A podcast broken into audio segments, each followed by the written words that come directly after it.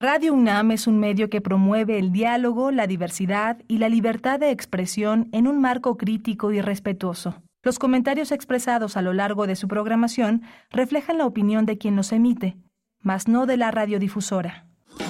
Radio UNAM presenta Primer Movimiento, El Mundo desde la Universidad. Buenos días. Estamos iniciando primer movimiento. Ustedes escuchan Radio UNAM en esta mañana de viernes 16 de febrero. Son las 7 con 6 minutos ya, 7 con 6 minutos de la mañana. Y bueno, estamos con ustedes hasta las 10 en este día.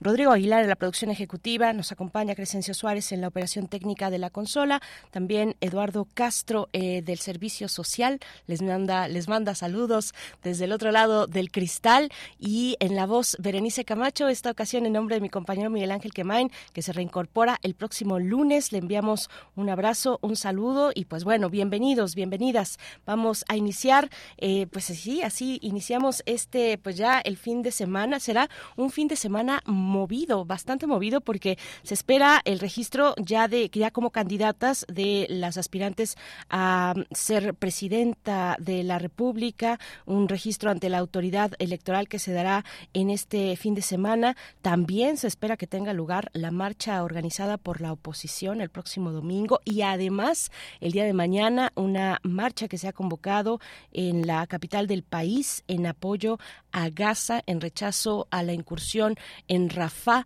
al sur de la franja de Gaza, eh, frontera con Egipto, eh, la incursión israelí del ejército israelí. Bueno, pues así, así de movido estará este fin de semana y por supuesto también en lo cultural con muchos eventos. Nosotros estaremos eh, pues también compartiendo con ustedes algunas opciones. Vamos a iniciar esta mañana con una charla sobre cine, sobre cortometrajes, el ciclo de cine Cinecrom Cine y Color en México en el marco de la exposición Mexicrom, Fotografía y Color en México. Vamos a conversar sobre esta propuesta que hace el Museo del Palacio de Bellas Artes en colaboración con la Cineteca Nacional, que tendrá lugar del 19 al 23 de febrero. Estaremos con Joshua Sánchez esta mañana, curador en jefe del Museo del Palacio de Bellas Artes. No se lo pierdan. Y vamos a tener también eh, regalitos para ustedes, regalos.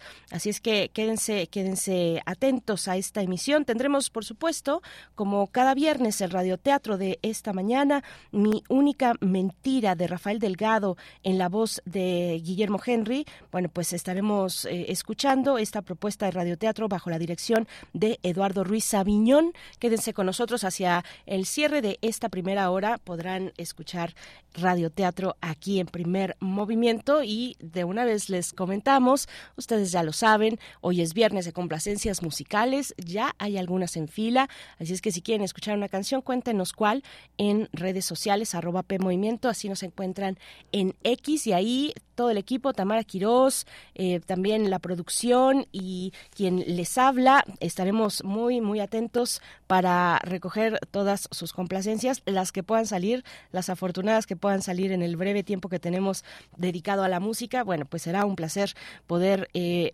poner su música, la música que ustedes decidan en esta mañana. Tendremos después en la nota nacional esta decisión de la Suprema Corte de Justicia para mm, que el, gobierno, la UIF, transparente la unidad de inteligencia financiera, transparente contratos, los contratos eh, en, el, en el tema de Pegasus, una decisión de la Corte que confirma la resolución del INAE que ordena la entrega de una versión pública de esta información de los contratos de Pegasus. Así es que vamos a conversar sobre esta decisión, sobre este momento, sobre una también un punto de una larga, de un largo recorrido desde, bueno, pues desde hace, desde, el sexenio pasado y que, y que viene ahora con esta resolución de la Corte eh, a, a, tener estos resultados. Vamos a conversar con el doctor Juan Manuel Aguilar Antonio.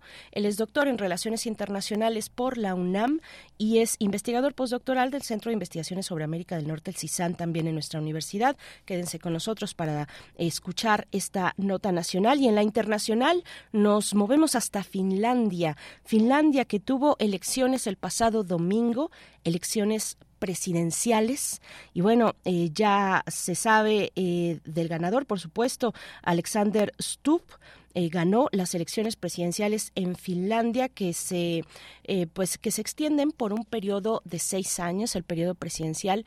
El, el presidente en Finlandia tiene, digamos, eh, menos, está más limitado que el primer ministro, pero sin embargo, y sin embargo, pues el presidente es quien dirige la política exterior, que en estos tiempos, en estos tiempos frente al conflicto entre Rusia y Ucrania, bueno, se hace muy importante este, este, este rubro del gobierno y bueno, pues finalmente el presidente también es comandante supremo de las Fuerzas Armadas, eh, aún con estos poderes más limitados que la figura del primer ministro. Bueno, pues así es como este, este político, político, eh, digamos ya de carrera, antes fue también primer ministro, es eh, un político conservador de centro derecha, muy, muy en la visión, muy alineado con la visión muy pues rotunda eh, de integración con la OTAN. Recordemos que Finlandia no tiene más de un año que ingresó a la, Alianza del Atlántico Norte y bueno, pues eh, vamos a conversar sobre este tema con el maestro Damaso Morales Ramírez, coordinador del Centro de Estudios Europeos en la Facultad de Ciencias Políticas y Sociales de la UNAM. En nuestra nota internacional tendremos la poesía necesaria y después en la mesa del día um, vamos a conversar sobre la propuesta MUAC, el país de los besos en abonos chiquitos, una propuesta que estaremos eh, presentando para ustedes y que tendrá lugar el próximo domingo 18 a las 7.30 de la tarde noche en el Teatro Bar El Vicio. Así es que, bueno, para ello conversaremos con Carlos Alexis, actor y dramaturgo. Quédense con nosotros, esos son los contenidos de esta, de esta mañana de viernes. Vamos a ir con música. La primera complacencia musical eh, es para Socorro Montes, 12 cascabeles a cargo de Churrumbeles de España. Vamos con esto, 7 con 13 minutos.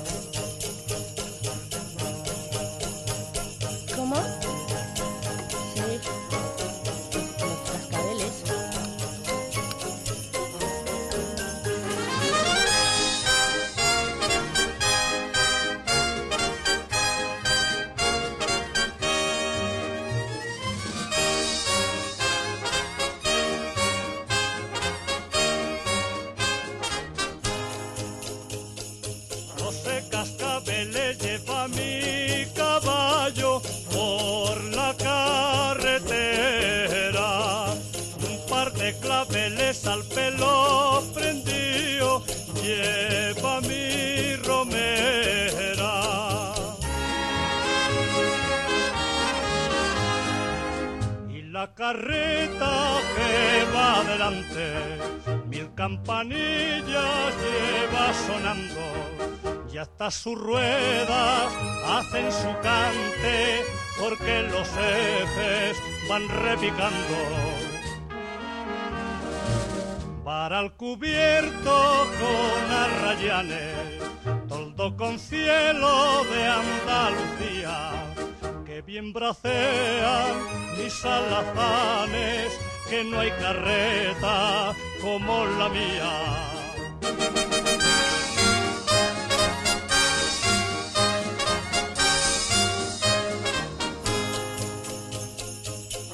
cascabeles lleva mi caballo por la carretera. Un par de claveles al pelo prendido lleva mi romera.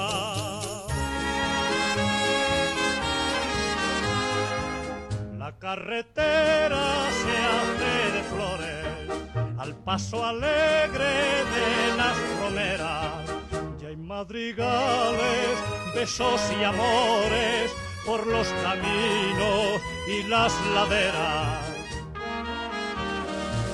Bajo las alas de mi sombrero, ay qué bonita va mi romera, va derramando gracia y salero, parece suya la tierra entera.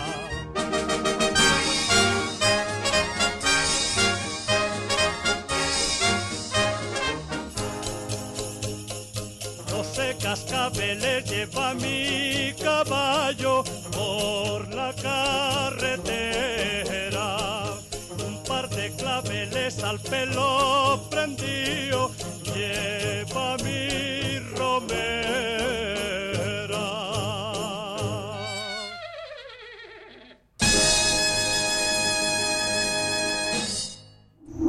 Primer movimiento.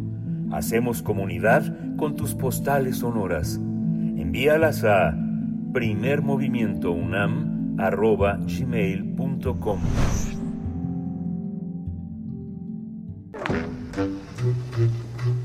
Cineclub Herziano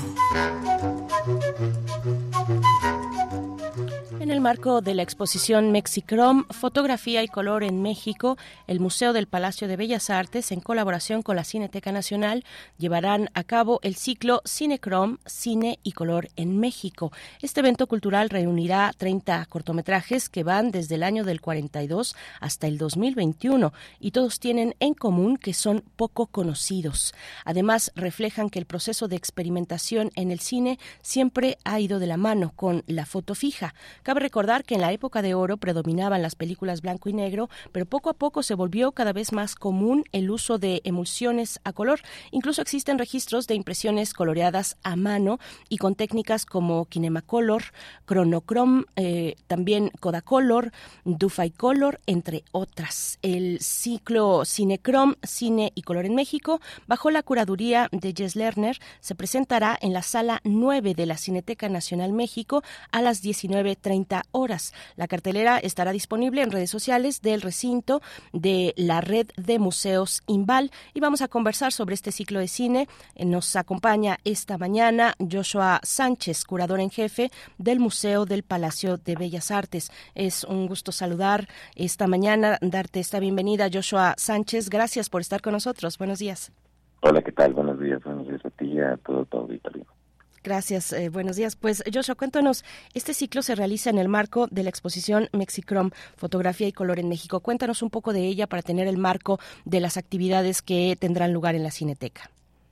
Sí, claro, eh, este ciclo de cine, Cinecrom, eh, forma parte de las actividades y el programa público justamente de la exposición que actualmente se encuentra en las salas del museo y que aprovecho también para extenderles una invitación. Son los últimos días, está hasta el 3 de marzo, entonces para que aprovecho. Como parte de estas actividades, eh, tenemos en las que buscamos profundizar sobre justamente sobre el color y la fotografía en México. Eh, hemos generado un programa público muy diverso y donde tratamos de mm, captar eh, a estos distintos públicos. en ese sentido, hicimos una invitación al, al cineasta, escritor, eh, curador Jess Lerner para que realizara un ejercicio similar al que se realizó en la exposición. Em, y, lo que él realizó fue un programa de cinco, de cinco días, que será la siguiente semana, del 19 al 23, a las siete y media en la Cineteca Nacional. Iniciamos el día lunes con un, con un programa llamado Etnografía Folklore. Cada uno de estos eh, programas está inspirado de alguna forma en estos núcleos eh, que está de la exposición fotográfica. Entonces, por ejemplo, el primer día lo presenta Elisa Lozano, vamos a estar presentando algunas unos cortometrajes, uno de ellos, por ejemplo, la película de Todos Somos Mexicanos, una producción eh, del entonces Instituto Nacional Indigenista, actualmente INPI, una película de José Arenas de 1958 con la cinefotografía de Nacho López, un fotógrafo que seguramente conocen y que bueno, se asocia mucho más con la fotografía en blanco y negro.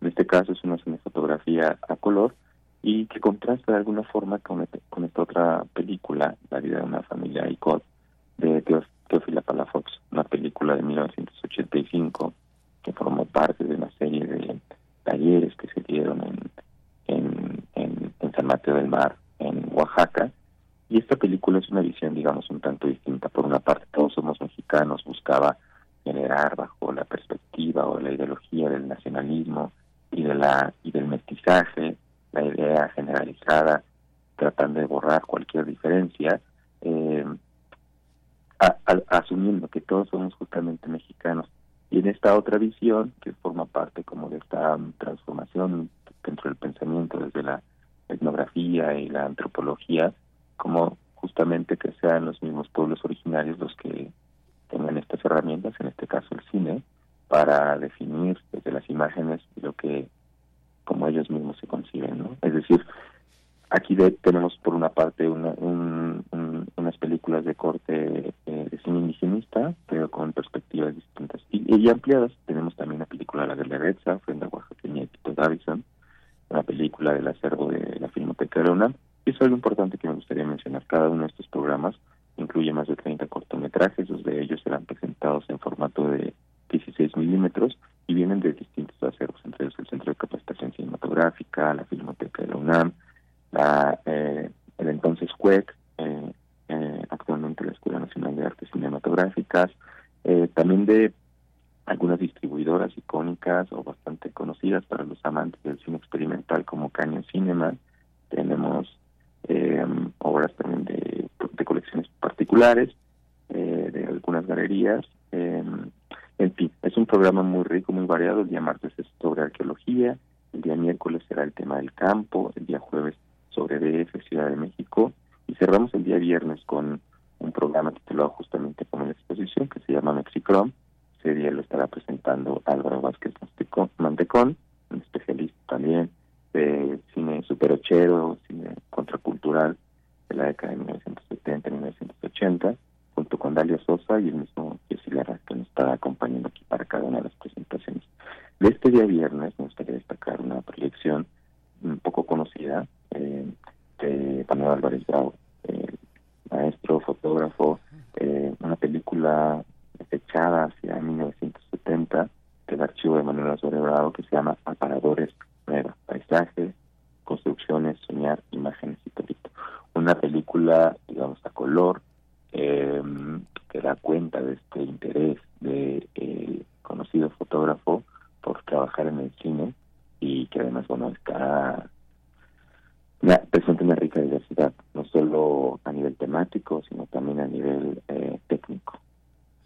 Joshua, digamos que eh, en este en estos 30 cortometrajes que es una cantidad bastante respetable eh, con, con, digamos el, el, hay distintos motivos ya nos hablabas de un corte indigenista en algunos de estos cortometrajes pero lo que sí puede atravesar a todos ellos es la idea del color del color y de la fotografía de la cinefotografía. Eh, eso digamos ese sería el hilo conductor de esta propuesta de 30 cortometrajes de este ciclo Cinecrom? Sí, ese es, ese es el punto de partida, esa es, por llamarlo de alguna forma, la, la provocación para generar este programa y donde se van se va profundizando sobre algunos temas. Por ejemplo, el día jueves, en el programa de Ciudad de México que presenta Marcela Mena Barreto y el mismo Jesse Lerner, eh, por ejemplo, tenemos una, un, programa interesante donde por una parte se presenta esta película de Manuel Michel de 1968 que forma parte de la Filmoteca de la UNAM, titulada Eva, un cortometraje de 12 minutos donde pues, se buscaba dar como una imagen sobre un México justamente en el contexto de las Olimpiadas realizadas en este país, una imagen de modernidad, digamos, de un país que había progresado, un país con infraestructura y que contrasta de alguna forma con esta otra película de Gregorio Rocha que filmó en 1968 en el entonces CUEC, Escuela Nacional de Artes Cinematográficas que se llama Sábado de Mierda,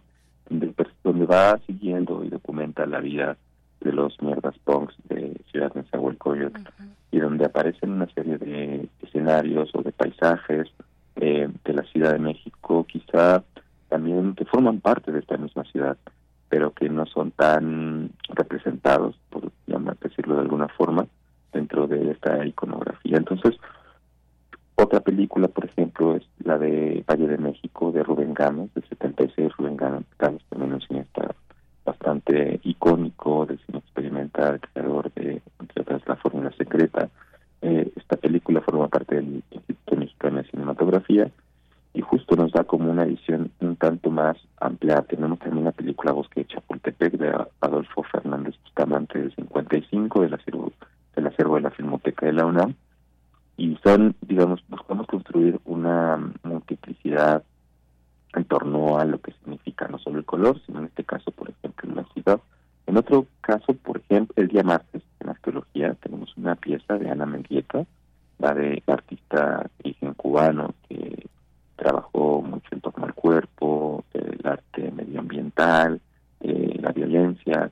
Eh, Ana Mendieta viaja a, la, a, a México en la década de 1970 y ahí comienza a desarrollar una serie de piezas eh, cinematográficas entre ellas Filete del Laberinto y Royal Pyramid de 74. Entonces esas también las vamos a tener el día martes donde, donde se destaca también esta visión respecto a este pasado arqueológico en algunas ocasiones, preguntándose cada uno de estos artistas que como por ejemplo en este caso podemos ver que no propiamente es que vengan dentro del campo de las artes cinematográficas, sino vienen de un lugar eh, de las artes visuales que utilizan, eh, digamos, la cinematografía como un camino más para explorar eh, estas distintas preguntas que vienen desarrollando en su trabajo.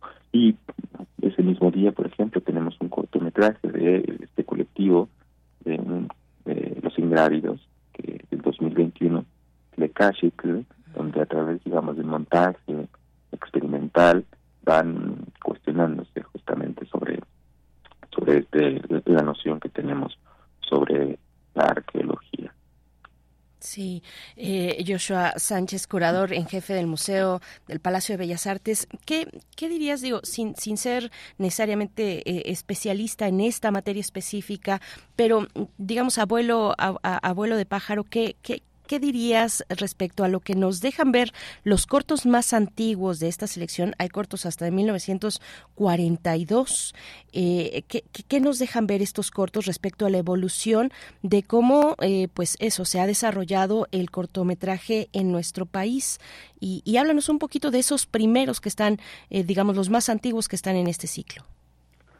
Sí, claro. Eh, aquí, digamos, cuando hablamos del color, generalmente uno de los aspectos interesantes que también está presente en, la exposición de Mexicrom, donde se enfoca sobre todo en la, en la fotografía, y en este caso en Cinecrom, donde nos enfocamos en el aspecto cinematográfico, es que cuando nos referimos al color, generalmente em, lo asumimos como una sola entidad. Y eh, lo que buscamos en estas exposiciones es dar cuenta, digamos, de la diversidad no solo temática. Por ejemplo, el título de Mexicrom alude de alguna forma a un tipo de tecnología que se desarrolló en la década de 1930 por la empresa Kodak, que fue justamente Kodachrome, y fue un tipo de, de tecnología que permitía generar color en tres capas en una película flexible y que se introdujo finalmente al mercado hacia 1935. Todo este desarrollo tecnológico fue parte, digamos, de la, la Primera Guerra Mundial, que impactó o terminó impactando estas tecnologías militares en el ámbito de lo comercial. Entonces es la primera vez, ya antes se habían desarrollado otros experimentos, por ejemplo en lo fotográfico, donde se pintaban eh, los eh, el acetato, digamos, o la película, la emulsión, para buscar generar la eh, color. Entonces, esas, es hasta 1930 y 1935 finalmente que Kodak introduce al mercado esta tecnología, lo cual permitió a los fotógrafos en su momento poder eh, desarrollar eh, distintas imágenes a color. Algo que se está preguntando esta exposición y de alguna forma también este ciclo es por qué durante mucho tiempo, por ejemplo en la fotografía, si bien existía eh, la capacidad técnica para poder realizar imágenes a color, se continuó trabajando con fotografías en blanco y negro, en el famoso plata sobre gelatina. Uno de los argumentos, eh, evidentemente, es el acceso a, a nivel económico, es decir, si bien era eh, comercializado y producido de manera industrial, seguían siendo los costos muy elevados. Hasta 1970, 80, que los costos empiezan a disminuir y se vuelven mucho más accesibles. Pero otro aspecto, al menos en la fotografía, tenía que ver que las películas, eh, la fotografía a color, se asociaba sobre todo con la publicidad, se asociaba también con el mercado eh, y no con lo, con lo que llamaríamos lo artístico. Entonces, esta serie de prejuicios, como comenta el curador de, en el caso de la exposición, permitieron, no habían permitido como voltear la mirada sobre todas estas, eh, digamos, serie de imágenes que estaban ahí, que estaban ahí, pero que de alguna forma eran rechazadas o poco analizadas eh, justamente como por estas como por estos aspectos. Que se suman también el, el tema que esto lo comenta eh, James Souls quien es el curador de esta exposición a otro aspecto que por lo general él lo analiza en su texto curatorial el catálogo un catálogo que, eh, que editamos también esta exposición es una colaboración con la Fundación Televisa em, en su texto de la de la cromofobia, la cromofilia, analiza cómo también em, el color muchas veces es asociado con el mal gusto o lo que denomina también como con la vulgaridad.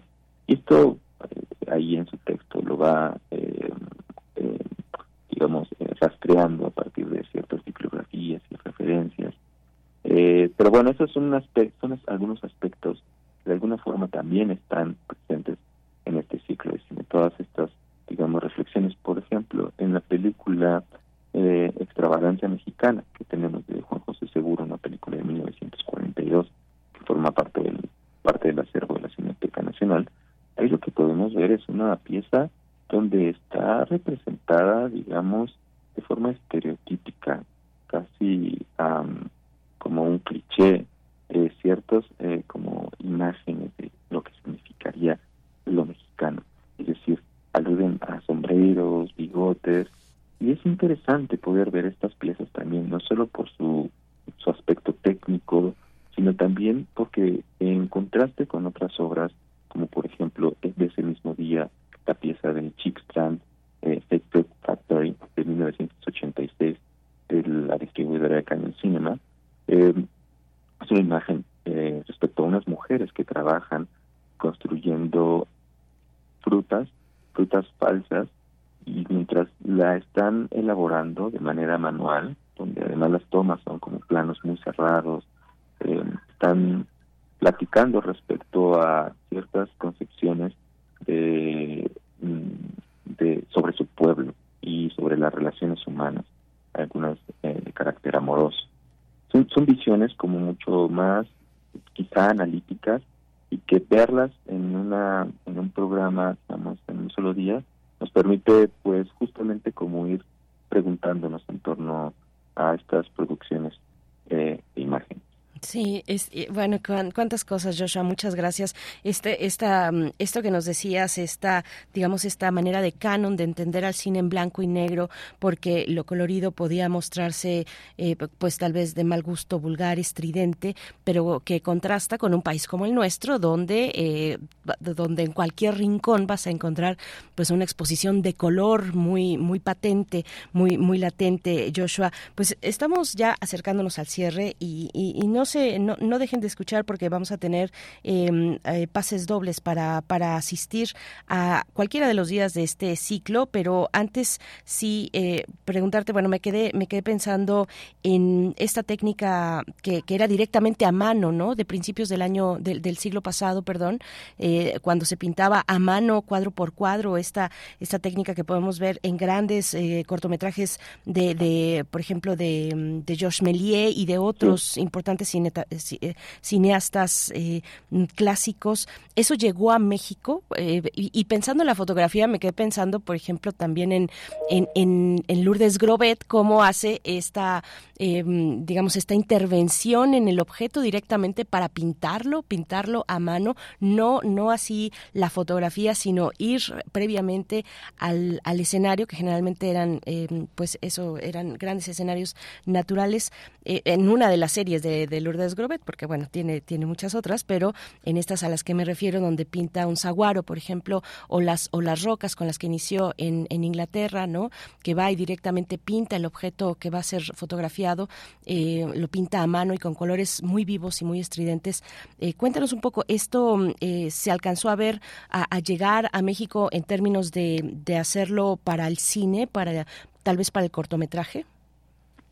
Sí, justamente como comentas respecto a las imágenes coloreadas, por ejemplo, en la en la muestra de Nexicron tenemos eh, algunos ejemplos, sobre todo en la primera sección, en la de paisaje, hay una hay una obra de, de Breme que, que es el volcán Paricutín, si no me equivoco. Entonces, es una fotografía que en su origen estaba en, negro y que posteriormente es pintada. Hay un proyecto muy interesante que se llama filmcolors.org. Es un proyecto que tiene más de 10 años construyéndose y que pues se basa en la información pues de muchos acervos fílmicos, entre ellos la Cinemateca de Bolonia, eh, el AI Film Museum de eh, también en algunas cinematecas de Estados Unidos, la Cineteca también de República Checa, y ahí, por ejemplo, podemos, hay una, línea de tiempo respecto a esta idea de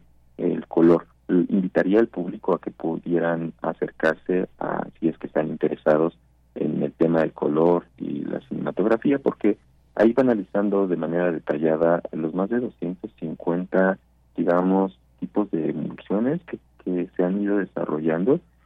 Y no solo eso, sino también hay algunos ejemplos de cómo se ha hecho a través de distintas tintas para eh, generar color, el coloreado a mano, el coloreado en stencil, el, eh, en fin, y como, como bien menciona respecto a George Méliès, pues eh, en México seguramente se utilizó, en este momento no me viene a la mente una película en específico para referirnos, pero invitaría al público que si quisieran conocer mucho más, esta es una referencia que sin duda podrá adentrarlos más en el complejo y vasto mundo del de cine color. Muy bien, pues eh, Joshua Sánchez, muchas gracias por, por esta conversación. Está hecha la invitación para la, próxima semana, los cinco días de la próxima semana, 19 al 23 de febrero, a las 7.30 de la tarde-noche en la Cineteca, en la Cineteca Nacional de México. Y pueden encontrar, pues ya con, con más detalle, cada una de estas actividades, de estas proyecciones y charlas en las redes sociales de la Red de Museos del Imbal que encuentran en Facebook eh, como Museo del Palacio de Bellas Artes, en Instagram, en Threads, si usan por ahí estos hilos de Instagram, eh, en Twitter y en TikTok como arroba M Bellas Artes o en la página electrónica museo palacio de bellas artes.imba.gov.mx diagonal cinecrom. Muchas gracias, eh, Joshua Sánchez. Y bueno, pues qué, qué maravilla de, de, exposición. También hay que ir a la que se encuentra en el Museo del Palacio de Bellas Artes hasta el 3 de marzo. Esa es la de fotografía y la de cine, la de los 30 cortometrajes que será la próxima semana en la Cineteca Nacional. Joshua, muchas gracias. No, muchas gracias a ustedes y a todo su auditorio. Hasta pronto, curadora en jefe del Museo del Palacio de Bellas Artes. Y tenemos tenemos eh, pues algunas cortesías para ustedes. Se trata de dos pases dobles para asistir a cualquier día del ciclo de la próxima semana que ustedes quieran, de lunes a viernes, del 25 a, perdón, del 19 al 23 de febrero a las 7.30 de la tarde en la Cineteca Nacional, a cualquiera de los días que ustedes quieran, que mm, solo lo tienen que ahí comentar ya con Tamara Quiroz, que recibirá en Facebook su petición de cortesías para este ciclo de cine, Cinecrom Cine y Color en México, en el Palacio de Bellas Artes y Cineteca Nacional. Se van por Facebook para los primeros que nos comenten debajo de la publicación del evento con su nombre completo. Solo comentarios en la publicación, no mensajes directos. Vayan a nuestra cuenta de Facebook, Primer Movimiento, busquen ahí el post que ya se encuentra eh, la publicación y ahí comenten con su nombre completo que quieren pases mm, un pase doble para este ciclo de cine y nos dicen qué día. Eso ya lo arreglan con Tamara Quirós en nuestra cuenta de Facebook. Vamos a hacer una pausa musical. No, nos vamos a ir primero con radioteatro. Nos vamos a ir primero con radioteatro. Aquí me ponen en cintura y qué bueno que así sea, me dice el productor. Vamos a escuchar esta propuesta de radioteatro de Descarga Cultura UNAM. Se trata de Mi única mentira de Rafael Delgado en la autoría, la lectura de Guillermo Henry y la dirección de Eduardo Ruiz Sabiñón. Primer movimiento. Hacemos comunidad con tus postales sonoras. Envíalas a primermovimientounam.gmail.com Cuando cuentes cuentos, recuerda los de primer movimiento.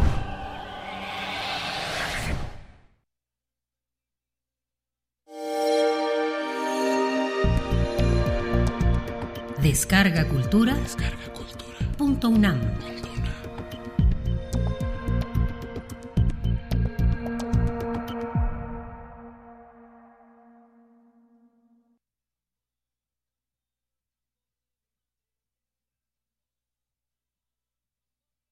Mi única mentira. Rafael Delgado. Aquello era todas las noches. Apenas apagábamos la vela, principiaba el ruido. Un ruidito leve, cauteloso, tímido, como el que haría un enano de Swift, que a obscuras y de puntillas explorase el terreno, temeroso de graves peligros. A lo que me imagino, Primero reconocía el campo, iba y venía, subía y bajaba, se paseaba a su gusto por todas partes, retosaba entre las jaboneras de mi lavabo, revolvía los papeles de mi humilde escritorio escolar, profanando las odas de Horacio y las églogas de Virgilio. Se trepaba al buró y con toda claridad oía cerca de mí los pasos del audaz, el roce de sus uñas en la fosforera, en el libro y en el sonoro platillo de la palmatoria. Una vez quise sorprenderle y encendí rápidamente una cerilla. Estaba encaramado en el extremo de la bujía, como un equilibrista japonés en lo alto de una pértiga de bambú. Chiquitín como era, el molesto visitante me causaba miedo atroz. Solo pensar que, aprovechándose de mi sueño, iría a mi cama se instalaría en las almohadas, saltaría a mi cabeza y arrastraría por mis labios aquella colita instable y helada. Me daba calofrío. Yéteme en vela, como escucha en víspera de combate, conteniendo el aliento, atento el oído y abiertos los ojos para ver a mi osado enemigo.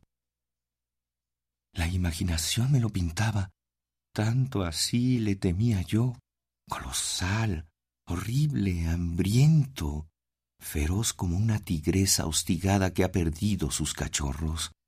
En esta inquietud, nervioso, sobresaltado, asustadizo, pasaba yo dos o tres horas, mientras en el otro lecho dormía mi padre el sueño dulce y tranquilo que nunca falta a las personas de buena conciencia.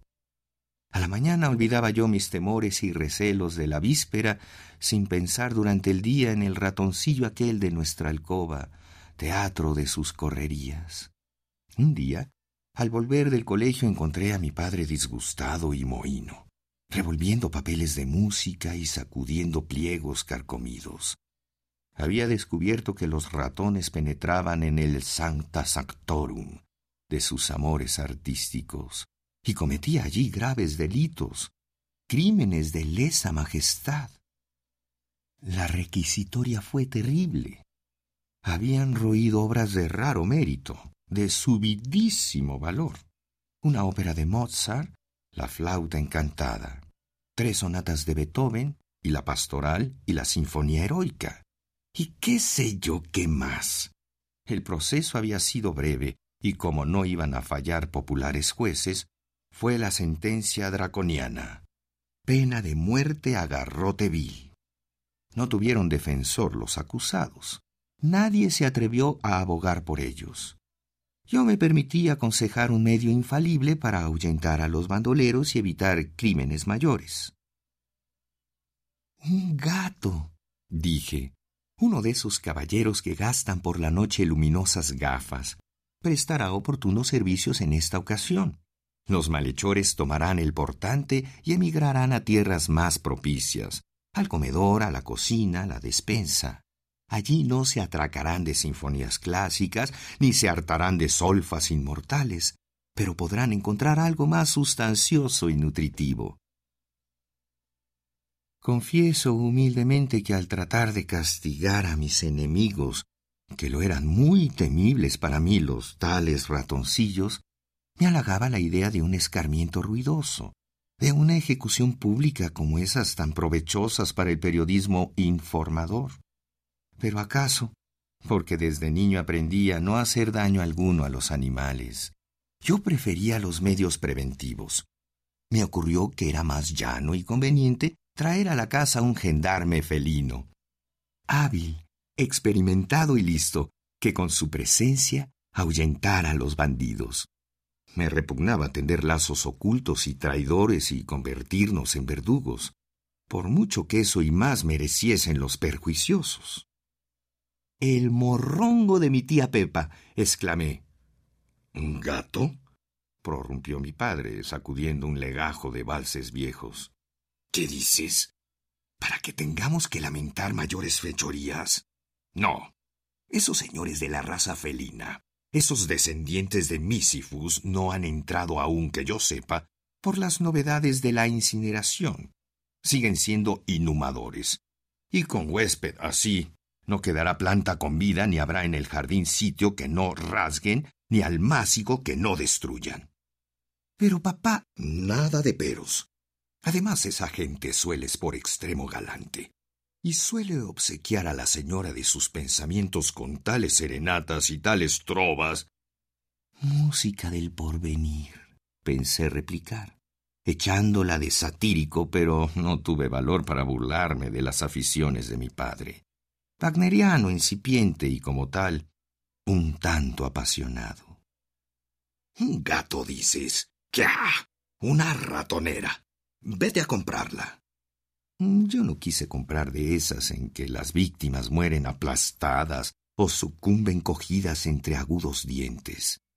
Elegí una que parecía un juguete, una jaulita cilíndrica de alambre niquelado, montada horizontalmente en un eje y que giraba al menor movimiento de quien por su mala aventura caía en ella.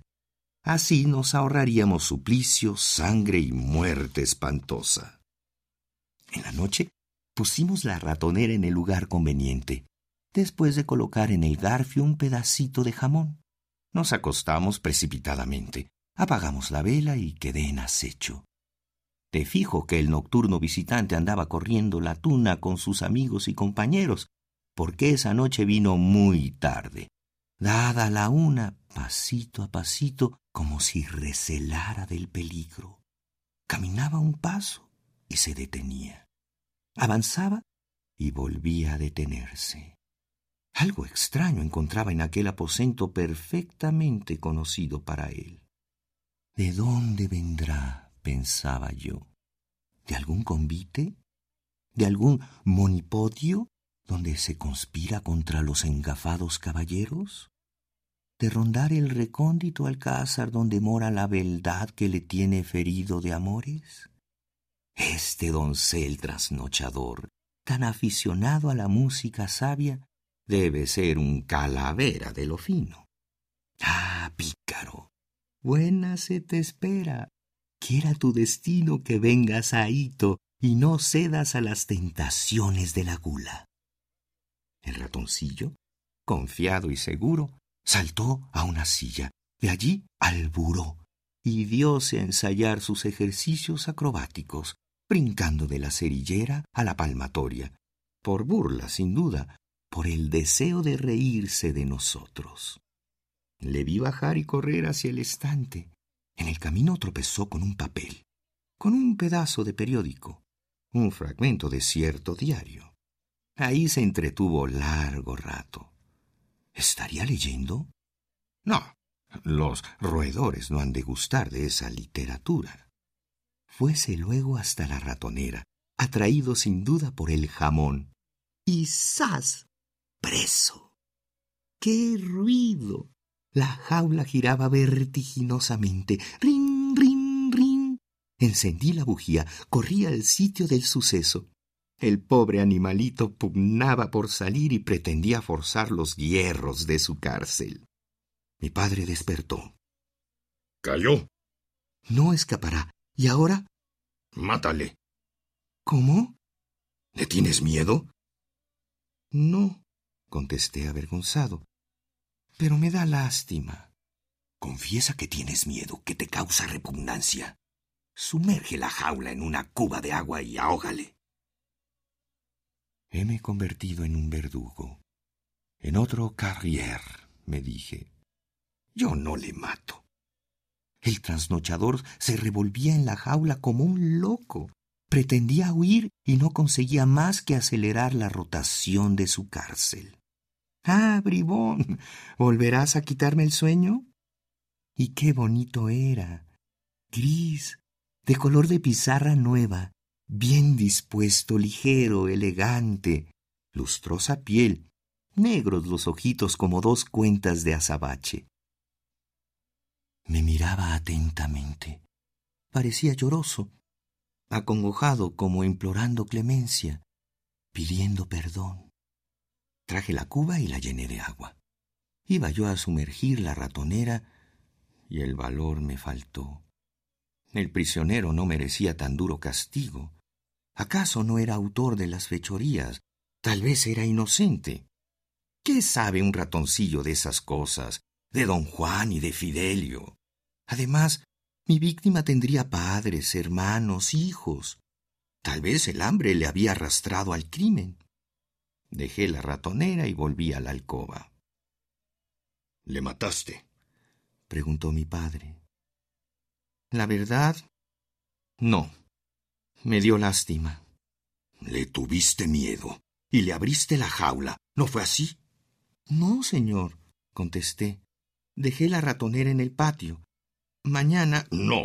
Al instante vas y le ahogas, repuso el anciano con el tono imperioso de quien siempre ha sido obedecido. Pobre ánimo, cobarde. Si yo le hubiera dicho a mi padre que me faltaba valor para obedecerle, que aquello me parecía inicuo, atroz, se hubiera reído de mi sensiblería. Me resolví a cumplir lo mandado. Pero al fin no lo hice. Salí a la calle y allí puse en libertad al prisionero. Vete y no vuelvas. No vuelvas nunca a esta casa donde si hay deliciosos platillos clásicos, hay también ratoneras y cubas. No vuelvas que morirás ahogado. Huye y no vengas a quitarnos el sueño, ni a causarme penas como esta que ahora me oprime el corazón. Huyó el ratoncillo y yo respiré tranquilo, venturoso y feliz. ¿Qué sentirá un juez cuando toma la pluma para firmar una sentencia de muerte? ¿Qué pasará en el alma del magistrado que por muy altos y poderosos motivos no puede conceder la vida a un reo de muerte? Sépalo Dios. Esa noche me vi obligado a decir a mi padre una mentira, la primera y la última, la única que oyó de mis labios en toda su vida. Esa noche viví muchos años en unos cuantos minutos bobadas de chiquillos. Y desde entonces no puedo escuchar música de Mozart o de Beethoven sin acordarme del prisionero a quien di libertad. El otro día estaba mi novia tocando la pastoral. Mientras ella ejecutaba la maravillosa sinfonía, yo creía mirar acurrucadito en un rincón del teclado al ratoncillo aquel, que me miraba con sus brillantes ojos negros, alegre y festivo, como si me quisiera decir, gracias, muchas gracias.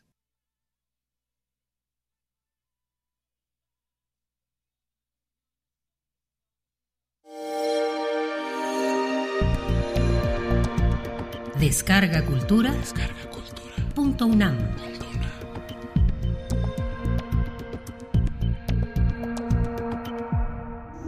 Primer movimiento Hacemos comunidad con tus postales sonoras. Envíalas a primermovimientounam.gmail.com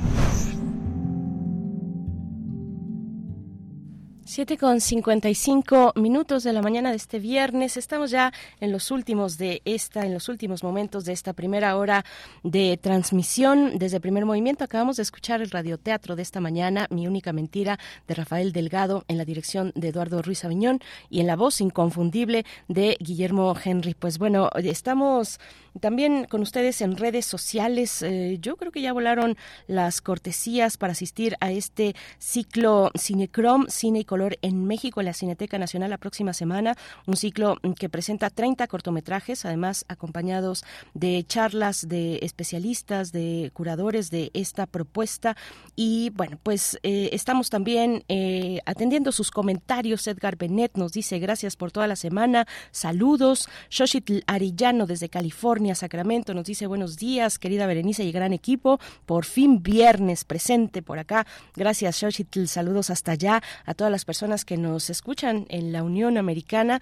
Gracias también. Pues bueno, queremos antes de irnos con una complacencia musical porque ya están algunas en la en la fila listas para sonar esta mañana. Ustedes ponen la música, pero antes queremos también recomendarles que se acerquen a la Gaceta de la UNAM en esta ocasión, en su edición del jueves del día de ayer, eh, ponen a la soledad, a la soledad como objeto de estudio, como una posibilidad de leer lo que pasa en eh, nuestra sociedad, dice eh, la doctora María Montero, docente e investigadora de la Facultad de Psicología, que la soledad es tan dañina como el consumo excesivo de alcohol, como la inactividad física o la obesidad, pero, pero em, también puede ser positiva en términos de que se asocia con acciones mm, de creatividad. Eh, bueno, pues esta, esta, este tema que aborda en esta ocasión la Gaceta Universitaria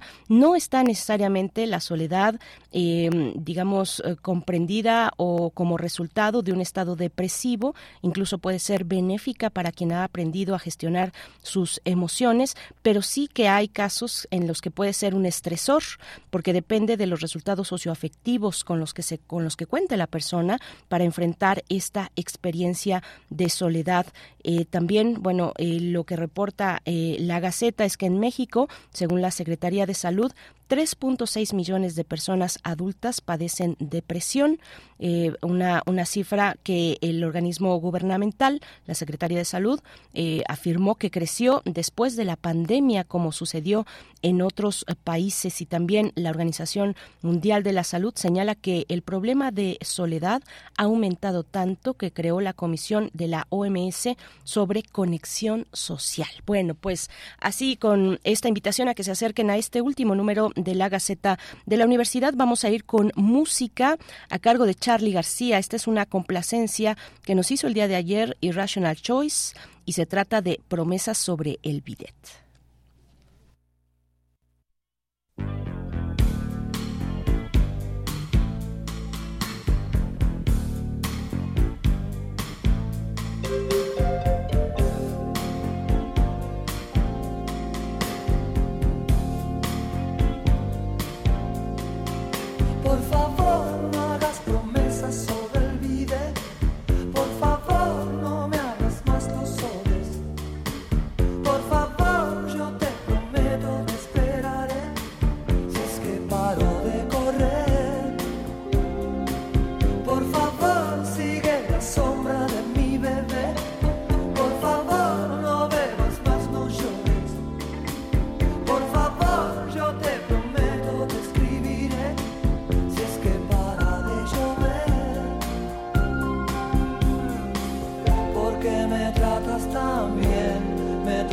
Tan mal.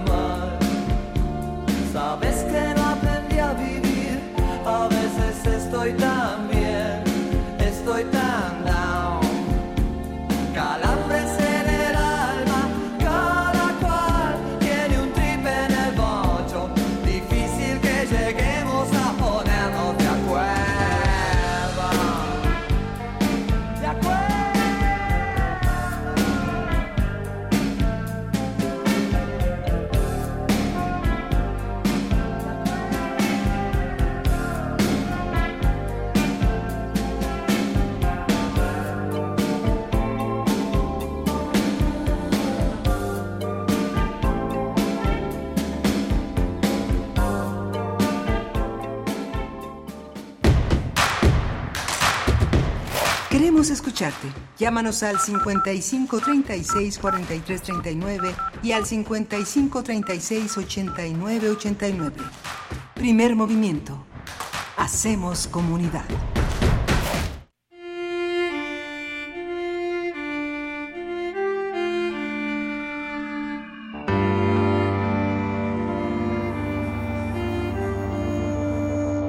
Está usted escuchando Radio UNAM. 860 de amplitud modulada. Radio UNAM, experiencia sonora.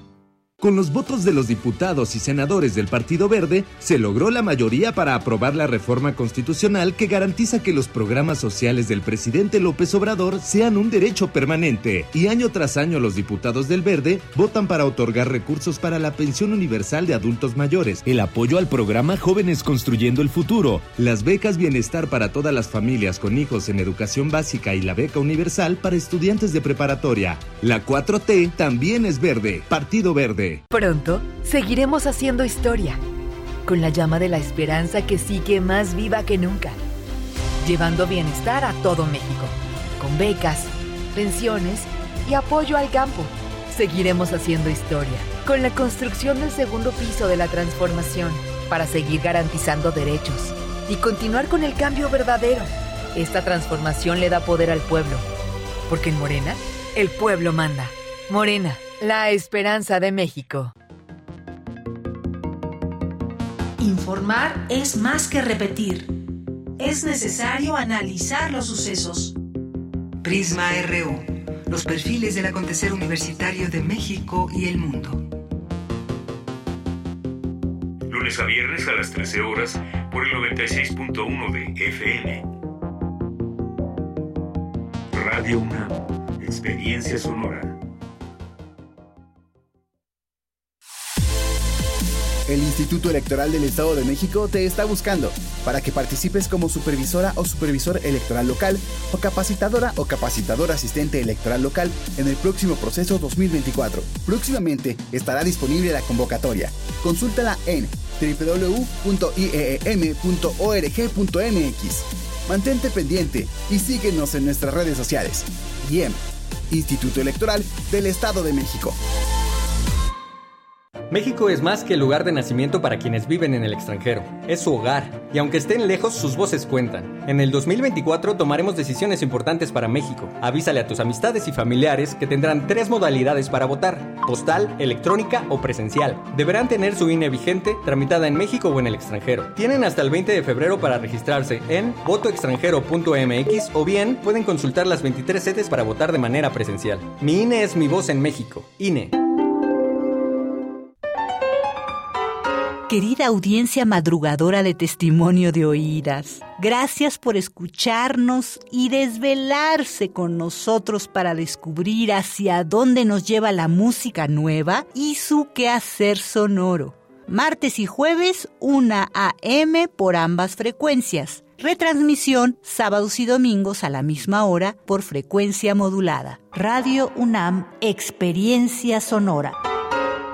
Qué bueno que a Patita le dieron el trabajo. Iba a ganar re bien. Ahora los jóvenes tienen más oportunidades. ¿Te acuerdas cuando el salario mínimo estaba en 80 pesos? Tan bajo estaba. ¿Ya se te olvidó? Acuérdate. No alcanzaba, viejo. El salario mínimo rompió un récord histórico. Nunca antes en México había subido tan justamente y a partir de 2024 cada mexicano ganará más por su trabajo. Acuérdate, el PT es la 4T. Defender una nación ordenada, unida, libre y en paz. Fue así en la defensa del INE y los poderes de la Suprema Corte. Luchamos por el regreso del Seguro Popular, las estancias infantiles y tener medicamentos para todas y todos. Apoyamos el Fondo de Emergencia de Desastres Naturales y exigimos atención a las víctimas del huracán Otis. Eso es estar del lado correcto de la historia, con un Congreso de Acción Positiva para México. El cambio positivo, PAN. Hoy sabemos que nuestra salud es primordial. En Hipócrates 2.0 abordamos temas sobre medicina e investigación para tomar mejores decisiones y mantenernos en equilibrio con nuestro cuerpo y nuestras emociones. Escúchanos todos los martes a las 18 horas por el 96.1 de FM. Hipócrates 2.0 en Radio UNAM. Experiencia sonora.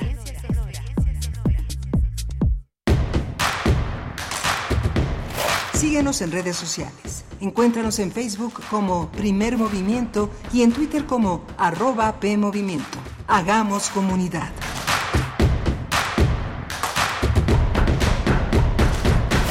8 con 5 minutos. Buenos días, estamos de regreso en primer movimiento y también en esta hora con Radio Nicolaita en el 104.3 de la frecuencia modulada. Saludos, bienvenidos, bienvenidas a esta segunda hora de transmisión. Se encuentra Rodrigo Aguilar en la producción ejecutiva, Crescencio Suárez en la operación técnica de la consola y Eduardo Castro en el servicio social y en la asistencia de producción también en esta ocasión. Y bueno, pues Berenice Camacho le saluda en la voz al micrófono de primer movimiento en los micrófonos de Radio UNAM. Estamos en vivo con ustedes hasta las 10 de la mañana y en esta en esta ocasión que tendremos para esta hora en la nota nacional, bueno, esta reciente resolución, esta decisión de la Suprema Corte de Justicia de la Nación para que la Unidad de Inteligencia Financiera, la UIF, eh, transparente contratos relacionados con Pegasus. Esto ante pues resolviendo así una resolución, una una cuestión, una resolución tal cual que el INAI ordenó a la Secretaría de Hacienda desde el año 2021 con eh, pues para para poner eh, en transparencia lo que tiene el gobierno federal en términos de las contrataciones de un software como este, un software de espionaje, un programa espía que también ha sido un arma cibernética que ha sido usado desde la década pasada por distintos personajes y gobiernos del mundo entero, no solamente en México, sino también en países europeos, en, en Oriente y Oriente Medio. Bueno, pues vamos a conversar sobre lo que, lo que significa esta decisión de la Corte. Eh, vamos a tener la perspectiva del doctor Juan Manuel Aguilar Antonio, doctor en Relaciones Internacionales por la UNAM. Él es investigador postdoctoral del Centro de Investigaciones sobre América del Norte, el CISAN de la UNAM, y nos va a acompañar para pues eh, tener, tener una valoración sobre este tema eh, en el cual el gobierno federal ha argumentado en su momento, pues que pondría, pondría en riesgo cuestiones de seguridad nacional el hecho de eh, pues sacar a la luz o entregar, como ha dicho también ya el presidente López Obrador, entregar todo lo que haya sobre información de su gobierno. Claro que es una información que se entregaría, que se entregará, que, que ahora ya dada esta resolución de la Corte, se entregaría una versión pública, una versión pública de la información, es decir, con todos los las cuestiones de protección de datos y eh, elementos para eh, también proteger las cuestiones de seguridad nacional en caso de que las hubiera. Bueno, pues uno puede imaginar que con una con una eh, con un tema como este, como una con una trama como esta que, que, que, bueno, pues eh, es eh, con un material como este, un, un, software de este tipo, pues claro que que se pueden eh, involucrar si no se si no se cuida el tipo la versión de información que se dará la versión pública pues bueno eh, es eso eso es finalmente lo que ha decidido la corte que no se pone en riesgo y que se tendrá que entregar la versión pública de esta información. Tendremos también en la nota internacional esta mañana Finlandia nos vamos a Finlandia ya que en las elecciones del domingo pasado las elecciones pasadas eh, en este país de del norte de Europa fue Alexander Stubb, un eh, político ya de carrera, un político conservador de centro derecha, quien ha ganado las elecciones para eh, fungir como seis años como presidente de Finlandia. Vamos a conversar con el maestro Damaso Morales Ramírez. Él es coordinador del Centro de Estudios Europeos de la Facultad de Ciencias Políticas y Sociales de la UNAM. Estos dos temas, estos dos temas para la hora que ya inicia, son las ocho con nueve minutos. Gracias a las personas que continúan enviando sus comentarios por acá en redes sociales. Nos dice Raquel Martínez, qué hermoso cuento el del radioteatro de esta mañana. Eh, gracias a todos ustedes y les invitamos a seguir participando con sus comentarios. También se fueron ya los las cortes las cortesías para este ciclo de cine Cinecrom, Cine y Color en México en la Cineteca Nacional para la próxima semana, organizado por el Museo del Palacio de Bellas Artes. En, eh, se van las cortesías para Edgar Rivas, y para Iván Santiago Hernández. Felicidades y nos cuentan, nos cuentan cómo les fue en este ciclo que presenta 30 cortometrajes 30 cortometrajes eh, de nuestro país, eh, abarcando, bueno, pues una una, una pues décadas en realidad, un lapso de tiempo muy amplio desde 1942 hasta el 2021, si no me estoy equivocando la fecha, pero bueno, eh, es una serie de cortos, de 30 cortometrajes que en los cuales se que son poco conocidos además y en los cuales se privilegia la cuestión del color o de la fotografía cinematográfica.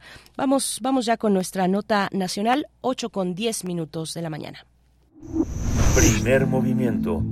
Hacemos comunidad con tus postales sonoras. Envíalas a primermovimientounam.gmail.com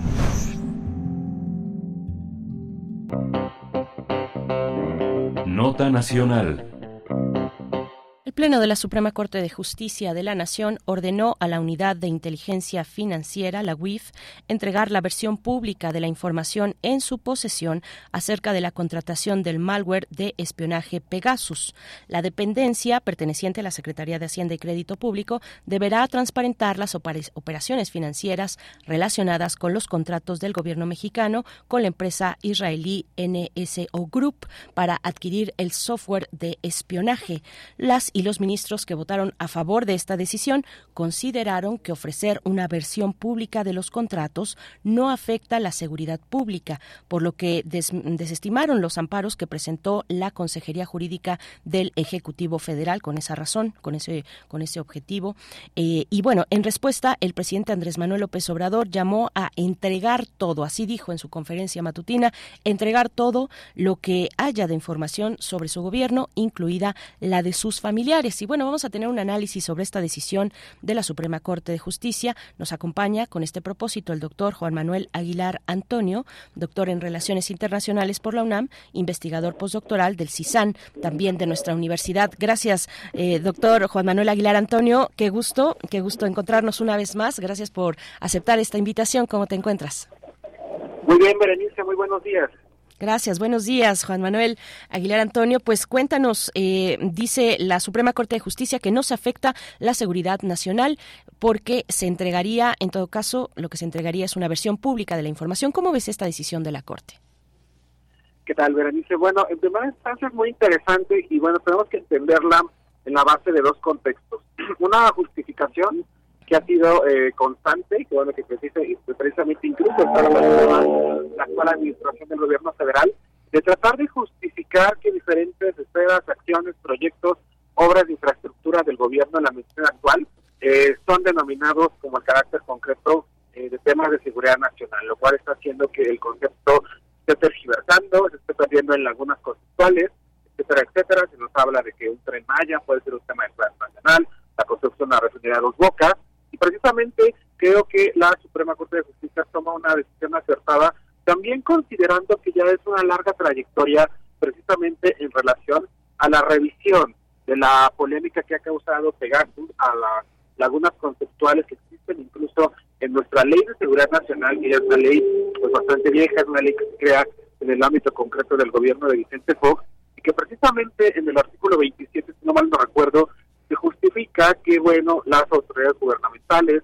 etcétera, etcétera, pueden hacer intervención de comunicaciones cuando se justifique la razón de que es un tema de seguridad.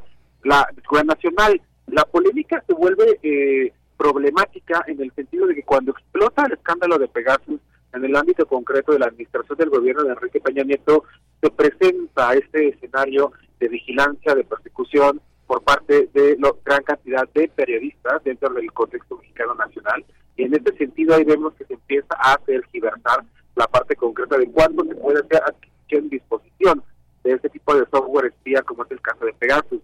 En el mismo sentido es importante señalar que la red 3.0 por los derechos digitales hizo un reportaje muy, muy interesante en el ámbito concreto de más allá de la esfera de Pegasus, de que gran cantidad de fiscalías estatales de los gobiernos de las entidades de la República han adquirido software espía, no con la parte concreta de las capacidades de Pegasus, un poco más, por así decirlo, menos sofisticados, pero que también tiene la capacidad de vigilancia, rastreo, geolocalización de gran cantidad de individuos y personas. Y eso se interrelaciona precisamente eh, con una eh, invasión de competencia que no necesariamente ciertas instituciones dentro de la ley de seguridad nacional están facultadas para poder adquirir este software y para poder hacer vigilancia de los individuos. Precisamente la Suprema Corte de Justicia en 2015 sacó un amparo en revisión, el amparo 964, donde declaró que solamente se podía facultar a instituciones que al caso concreto de la, de la Defensa Nacional, la Secretaría de Marina, el Centro Nacional de Inteligencia, la Secretaría de Seguridad Pública Ciudadana y la parte concreta de este, la Fiscalía General de la República como instituciones que en algún momento podrían hacer uso de estos instrumentos que de alguna forma pone sobre la mesa el ámbito concreto eh, de regular esta eh, vigilancia, esta capacidad de espiar que puede tener esta tecnología en el ámbito concreto de que son adquiridas por institución, incluso puede ser la UIS, que es un organismo integrado a la Secretaría de Hacienda, o que pueden ser estas secretarías estatales, pero que no tienen las instituciones legales en la parte concreta de las facultades de las leyes nacionales para poder realizar esas acciones. Entonces creo que esto sigue siendo el ámbito concreto un trabajo que poco a poco ha ido la Suprema Corte de Justicia para garantizar el derecho de la privacidad. Y bueno, también inevitablemente creo que en el contexto de la conferencia mañanera que está aconteciendo el día de hoy, pues también podemos ver que a pesar de que es una decisión decían incluso que está festejando el presidente, aunque sabemos que llega a tener conflictos con la Suprema Corte, pues también vemos que va por un lado eh, de la politización, de la politización política en el contexto del personaje que es Genaro García Luna, y que precisamente eh, se van a transparentar gran cantidad de servicios, eh, tecnologías que se adquirieron durante el gobierno de este, Enrique Peña Nieto, asociadas a este personaje, que precisamente también están en el ámbito concreto de un reclamo eh, de México a la parte de o obtener bienes o regresar ingresos que fueron pues gastados pero también podríamos ver que el presidente está manejando, está utilizando de forma pues eh, proselitista esta resolución de la Suprema Corte también para poder tener un impacto político que beneficie la imagen de su gobierno en aras pues de un personaje tan polémico como puede ser el tema de Genaro García Luna. Que eh, dijo el presidente de la República que se entregue todo, que se entregue todo, incluso lo de los, lo de sus propios familiares, que se entregue todo, eh, eh, acatando la decisión de la Suprema Corte de Justicia, que digamos que para para para eh, deslindar, eh, como como nos dices, eh, el presidente de la República está haciendo uso político de esta decisión. eh, eh, ¿qué, ¿Qué tendría que haber contestado el presidente para que tomara distancia cuál tendría en tu en tu en tu valoración eh, Juan Manuel que que haber que te- tendría que haber sido la pues el, el comentario la manera en la que el presidente pues eh, habla de esta decisión de la corte cómo cómo entenderlo Bueno, creo que es importante destacar que incluso en esta administración del gobierno federal hemos tenido pues algunas polémicas sobre instituciones de gobierno que, han- que incluso tienen la licencia de Pegasus que la han estado utilizando. El caso más concreto puede ser pues la de la Defensa Nacional con los escándalos que ha habido con la parte concreta eh, de la parte de pues las problemáticas vinculadas a los padres de Ayotzinapa, a ciertos personajes incluso dentro de la estructura del mismo gobierno federal que eran vigilados como fue el subsecretario de Derechos Humanos Alejandro Encinar, pero en ese sentido, eh, ahí por ejemplo, podríamos hablar desde un fundamento legal que precisamente con esta resolución, esta revisión del amparo 974 de 2015 de la Suprema Corte, en teoría la parte de la Secretaría de Defensa Nacional está justificada para adquirir este tipo de tecnología.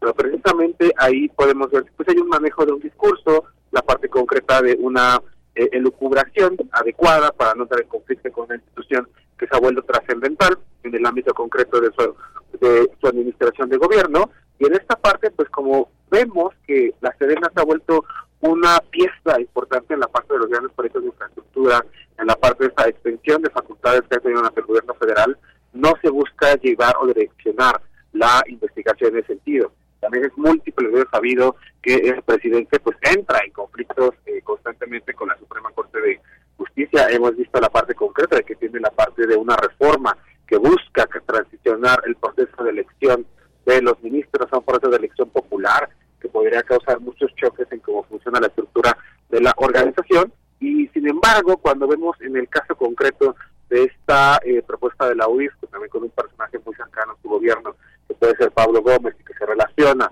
también eh, con ciertas investigaciones, ciertas pesquisas que ya tenía realizada la institución al personaje de Genaro García Luna, pues se pone sobre la mesa, se pone también en el ámbito concreto de que ya se tienen detectados eh, proveedores del ámbito concreto de tecnología durante el, la- el periodo de gobierno que Genaro García Luna fue secretario de Seguridad Pública, también se han detectado ciertos personajes que ya están fichados en el ámbito concreto, con los cuales ya no se puede hacer eh, contrataciones en la parte de la actual administración federal. Y bueno, vemos que lo está eh, sobre lo está rescatando, le está dando como la parte de una gran convocatoria, precisamente porque también el proceso legal que enfrenta general García Luna se está manejando la posibilidad, la posibilidad de que se puedan eh, regresar algunos bienes inmuebles el ámbito concreto que están dentro de la posición de la familia de este personaje y la parte concreta también de las gentes cercanas a él y también incluso la parte de congelamiento de cuentas ingresos económicos que podrían eh, regresar a la parte de México, durante los cuales se gestiona este personaje durante su gestión gubernamental, hizo un mal manejo por, por la parte de un abuso de su posición de poder y de alguna forma poder eh, regresar algo en el ámbito concreto desde la UIS en este contexto eh, político y de análisis que se está viviendo por esta decisión de la Suprema Corte. Sí, llamó el presidente a, a Pablo Gómez, al titular de la UIF. Eh, bueno, dijo incluso que venga, que se abra todo, que venga, eh, que, que, se, que se muestre lo que hay. Eh, pero la Consejería Jurídica argumentaba, digamos, uno de sus argumentos puntualmente para, para seguirnos con este, con este tema de Pegasus, porque al inicio has mencionado varios capítulos donde el gobierno federal argumenta que estaría comprometida la seguridad nacional en caso de que se abriera eh, información sobre cuestiones de Pemex, sobre el tren Maya, etcétera. Digamos que son temas que podríamos analizar uno a uno en, en otro momento, pero pensando en, Pegasus, eh, ¿Cómo, qué, ¿Qué es lo que en la argumentación de la Consejería Jurídica encontrarías, digamos, o, cómo lo valorarías este hecho de decir se, se compromete la seguridad pública o so- estaría comprometiéndose eh, la seguridad pública en caso de que se abra información sobre estos contratos, la información que existe sobre Pegasus, ¿no? En- entre ella, entre esta información amplia, pues los contratos con las empresas eh, que pudo tener contacto el gobierno, el gobierno las fechas, en fin, eh, to- todos los elementos que pueda haber en, en, en términos de información sobre un tema como este. ¿Cómo lo ves? ¿Cómo ves este argumento de la seguridad nacional en el caso muy, muy concreto de Pegasus, eh, Juan Manuel? Sí, bueno, debemos saber que Pegasus a través de NS Group es un software espía, es un software que puede servir para interrumpir, bueno, interceptar comunicaciones, para acceder a dispositivos electrónicos de determinados individuos. Y en el ámbito concreto de la Ley de Seguridad Nacional, sí se puede o se maneja eh, la probabilidad de que instituciones de gobierno encargadas de la seguridad nacional puedan hacer estas intervenciones de comunicaciones solamente cuando se lleve a un tema que se justifique que en verdad es materia de seguridad nacional. ¿Cuál podría ser? El combate al narcotráfico, la parte, por ejemplo, del resguardo, de la protección territorial, etcétera, etcétera. Y hemos visto a lo largo de los años, y precisamente desde el escándalo de Enrique Peña Nieto, de la contratación de este software, donde México fue uno de los primeros países que decidió adquirirlo, que ha habido una malversación, un mal uso en el ámbito concreto que incluso pueden vulnerar derechos, derechos humanos, como puede ser la parte de la privacidad de gran cantidad de periodistas en el ámbito concreto nacional. Y esto precisamente lleva a la resolución del análisis de la Suprema Corte de decir quién puede vigilar y quién no puede vigilar. Y por eso él decide y muestra estas instituciones como la Sedena, la CEMAR, el Centro Nacional de Inteligencia, la parte de la Fiscalía General de la República, la Secretaría de Seguridad Pública. Y bueno, en este sentido, podemos ver que cuando analizamos el perfil concreto de una institución, como puede ser nuestra UIF, nuestra Unidad de Inteligencia Financiera, vemos que es una UIF particular, que no comparte ciertas características que tienen unidades similares alrededor del mundo. Nuestra UIF no es una eh, organización que pueda a- hacer judicialización, que pueda hacer, por ejemplo, órdenes de aprehensión, como si pueden o tienen capacidades otras UIF alrededor del mundo. Aquí estas distribuciones en torno a la investigación del lavado de dinero en la parte concreta de nuestra UIF nacional son solamente para investigación, análisis y posteriormente tienen que ser instrumentalizadas a través de una institución como la parte concreta de la Fiscalía General de la República. En ese contexto yo sí estoy de acuerdo, yo lo compartiría. ¿Qué razón hay para que una institución, este órgano autónomo o de la parte de la Secretaría de Hacienda, tenga la necesidad de adquirir un software como Pegasus? No se justificarían. Y incluso si pudiera ayudar en el ámbito concreto de alguna investigación, el organismo no estaría facultado para el ámbito concreto de adquirir un software con esas capacidades de vigilancia y espionaje que puede estar con la parte de un motivo de seguridad nacional. También creo que ha habido pues un abuso por múltiples gobiernos con independencia eh, de la naturaleza o la ideología política que han hecho un abuso de ese tipo de tecnología. Lo vimos en la parte concreta. Te, estamos perdiendo, Juan Manuel, te estamos, te estamos perdiendo. Eh, te escuchamos, la verdad, con una muy mala calidad. Entonces, vamos a regresar esta llamada con la producción.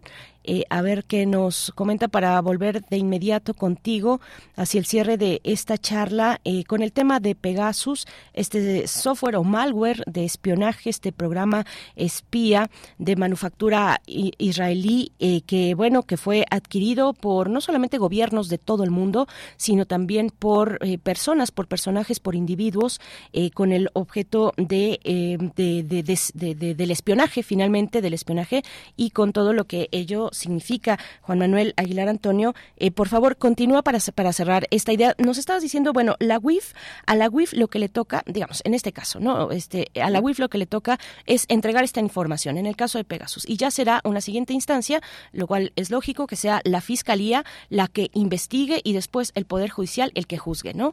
Eh, y el que en su caso eh, emita una sentencia a quien resulte responsable. Eh, ¿qué, qué más? ¿Qué más nos estabas comentando en este hilo? Sí, eh, yo decía que precisamente por este amparo de la Suprema Corte de Amparo de Revisión 964, eh, la UIF no tiene una institución que pudiera o tuviera la competencia de adquirir un software como Pegasus. Y creo que también es importante señalar que sí ha habido este un abuso de varias instituciones del gobierno mexicano con independencia de, de la administración gubernamental y la ideología política que han utilizado este tipo de tecnología incluso para vulnerar derechos humanos como pueden ser la privacidad. Y en este ámbito concreto pues vimos con ese escándalo del gobierno de Enrique Peña Nieto de que la vigilancia de Pegasus era principalmente utilizada para vigilar periodistas. Eh, por ejemplo, entra la laguna conceptual, entra el conflicto, entra la polémica vigilar al hijo de una reconocida periodista en el ámbito nacional. Esto no es un tema de seguridad nacional y eso precisamente es una noción por las cuales considero yo desde el ámbito concreto cuando la Suprema Corte de Justicia hace eh, estas decisiones y pide a instituciones como puede ser la US que no está facultada en el ámbito del ordenamiento jurídico nacional a que presenten información a contratos, a que revelen por qué se justifica o por qué adquirieron la parte de esas licencias de Pegasus, pues de alguna forma también se fortalece, se fortalece el marco eh, nacional vinculado a una ley como puede ser la ley de seguridad nacional y también se fortalece el ámbito del respeto a los derechos humanos, de los derechos humanos con la protección de la privacidad a través de la vigilancia de estos software espías. Sí, Juan Manuel, este, digamos, eh, para hacer un poquito de, memoria, ya ya hemos dicho que, que es un, una un malware eh, espía que se extendió por el mundo, ¿no? Con, con, con un énfasis eh, particular hacia la, en la década pasada, eh, usado por, por distintos gobiernos del mundo, por otros personajes particulares, privados, y que llegó también a México y que tuvo Pegasus en su momento una gran incidencia de uso durante el sexenio de, de Enrique Peña Nieto. Eh, ¿qué, qué, qué, qué le toca al gobierno actual? ¿Qué le toca a Peña, a Peña Nieto y por qué en tu valoración, desde tu perspectiva y con los elementos que tú tienes, el gobierno actual se había negado hasta el momento, desde 2021 que lo pidió el INAI, que lo ordenó en realidad el, el INAI a Secretaría de Hacienda, eh, por qué el gobierno se había negado, o sea, desentrañemos un poco esta cuestión de, eh, de pues en su momento fue Pegasus y muy con mucha incidencia en el gobierno de Peña, Peña Nieto, con mucho uso documentado cuando salió todo este boom, este escándalo mundial y lo que le toca a México en ese sentido, eh, y, y por qué el gobierno mexicano actual pues eh, se negó eh, en tu desde tu perspectiva a, hacer pública esta información.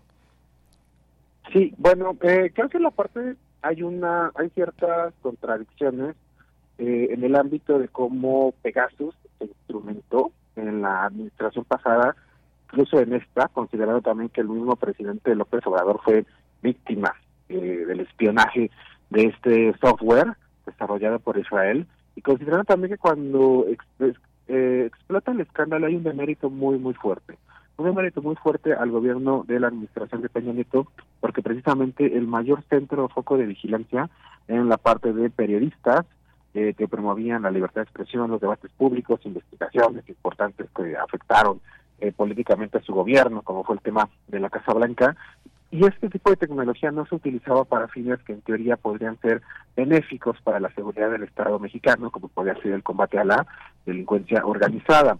El mismo presidente López Obrador sale que también era eh, interceptado, que era vigilado a través de esta tecnología, cuando él llega a la parte de su administración gubernamental, llega con un discurso diciendo que estos contratos se van a acabar, que la parte concreta de que su gobierno va a ser diferente, de que ya no se va a utilizar o recurrir al ámbito concreto de un software espía, como puede ser el tema de Pegasus, pero vemos que en el ámbito concreto de la evolución del desarrollo de su sexenio, había instituciones que todavía tenían la licencia, que lo estaban utilizando, si bien ya no cayó en la esfera del Centro Nacional de Inteligencia, cayó en la esfera de la Secretaría de Defensa Nacional, se utilizaba vigilancia, ahora tal vez no para tantos periodistas, se utilizaba para los papás de Ayotzinapa, para algunos defensores de derechos humanos, y ahí pues hay una, pues una contradicción, una parte de que no hay este una eh, real, un real compromiso con las declaraciones que se dieron al inicio, y bueno, en el ámbito concreto de lo que nos está revelando es que pues precisamente cuando vuelve a salir el tema relacionado de Pegasus, como puede ser el ámbito concreto de una instancia que no le correspondería en el ámbito concreto tener acceso a este tipo de tecnología como puede ser la OIF, pues es un tema que puede ser, bueno, que se le da presencia, que se le da convocatoria en el ámbito concreto de la conferencia mañanera. Creo que también algo que deberá discutir la Suprema Corte de Justicia posteriormente es estos software que son menos sofisticados, licencias tanto económicas, pero no bastante, porque también son demasiado caros, que son adquiridas por fiscalías estatales y que también pueden tener eh, la parte de geolocalización, interferencia de comunicaciones, etcétera, etcétera, y que bueno, que están en manos de la parte concreta de gobiernos de los estados de la República y que bueno, que muy probablemente se les den usos similares, usos para la parte de vigilancia de postores locales, para líderes del contexto de cada estado y que bueno, es un tema que no está muy bien regulado y que bueno, tenemos que ver que en el ámbito concreto, a diferencia de la presidencia de la República, sea esta administración o sea la administración pasada, la Suprema Corte de Justicia sí lleva una coherencia en un discurso de evitar dejar cada vez menos los vacíos legales, las lagunas conceptuales jurídicas sobre qué es un tema de seguridad nacional y sobre la justificación del uso de estos software espías, como es el caso de Pegasus. Bien, pues muchas gracias Juan Manuel Aguilar Antonio. Hemos de ver cómo, cómo marcha a partir de este, de este punto, de esta resolución eh, o esta decisión de la Suprema Corte de Justicia de avalar la resolución del INAI que ordenó a la Secretaría de Hacienda desde 2021 pues entregar información sobre el caso Pegasus, Pegasus sobre los contratos y el uso que se le dio por parte del gobierno federal, que se le ha dado por parte del gobierno federal. Es una decisión que organizaciones como Artículo 19, como la R3D que has mencionado también pues han celebrado, han saludado esta decisión de la Corte y bueno, por el momento te, te agradecemos, eh, Juan Manuel, excelente fin de semana y nos encontramos próximamente si nos lo permites. Muchísimas gracias, Berenice. Siempre es un placer. Gracias, gracias. Son las 8 con 33 minutos. Vamos a hacer una pausa, una pausa musical. Estamos recibiendo en redes sociales sus complacencias musicales, porque creo que ya las que nos llegaron ya se empiezan a agotar. Sí, sí, me lo confirma el productor. Así es que, ¿qué quieren escuchar esta mañana? Por el momento nos vamos con esta petición de Martelena Valencia. Nos pide Destino de Leiden y Bruna Karam.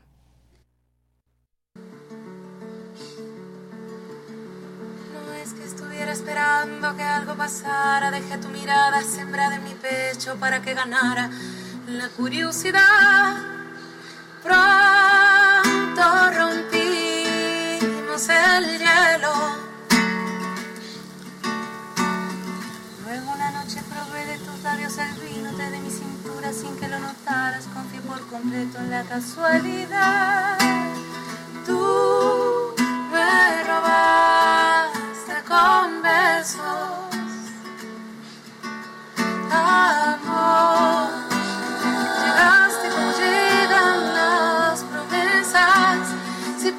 por tu cuerpo la cabeza, no dejes que me caiga por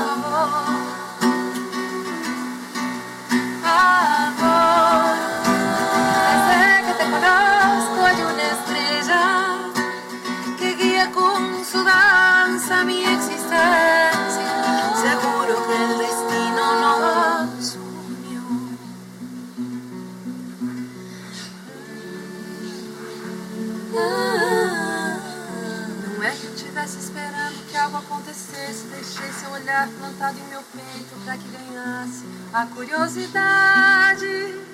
Pronto, quebramos o gelo. Logo uma noite provei de seus lábios o vinho. Te dei minha cintura sem você notar. Confiei por completo na casualidade. Você me roubou amor. Você chegou como as promessas chegam. Se eu perco pelo teu corpo a cabeça, não me deixes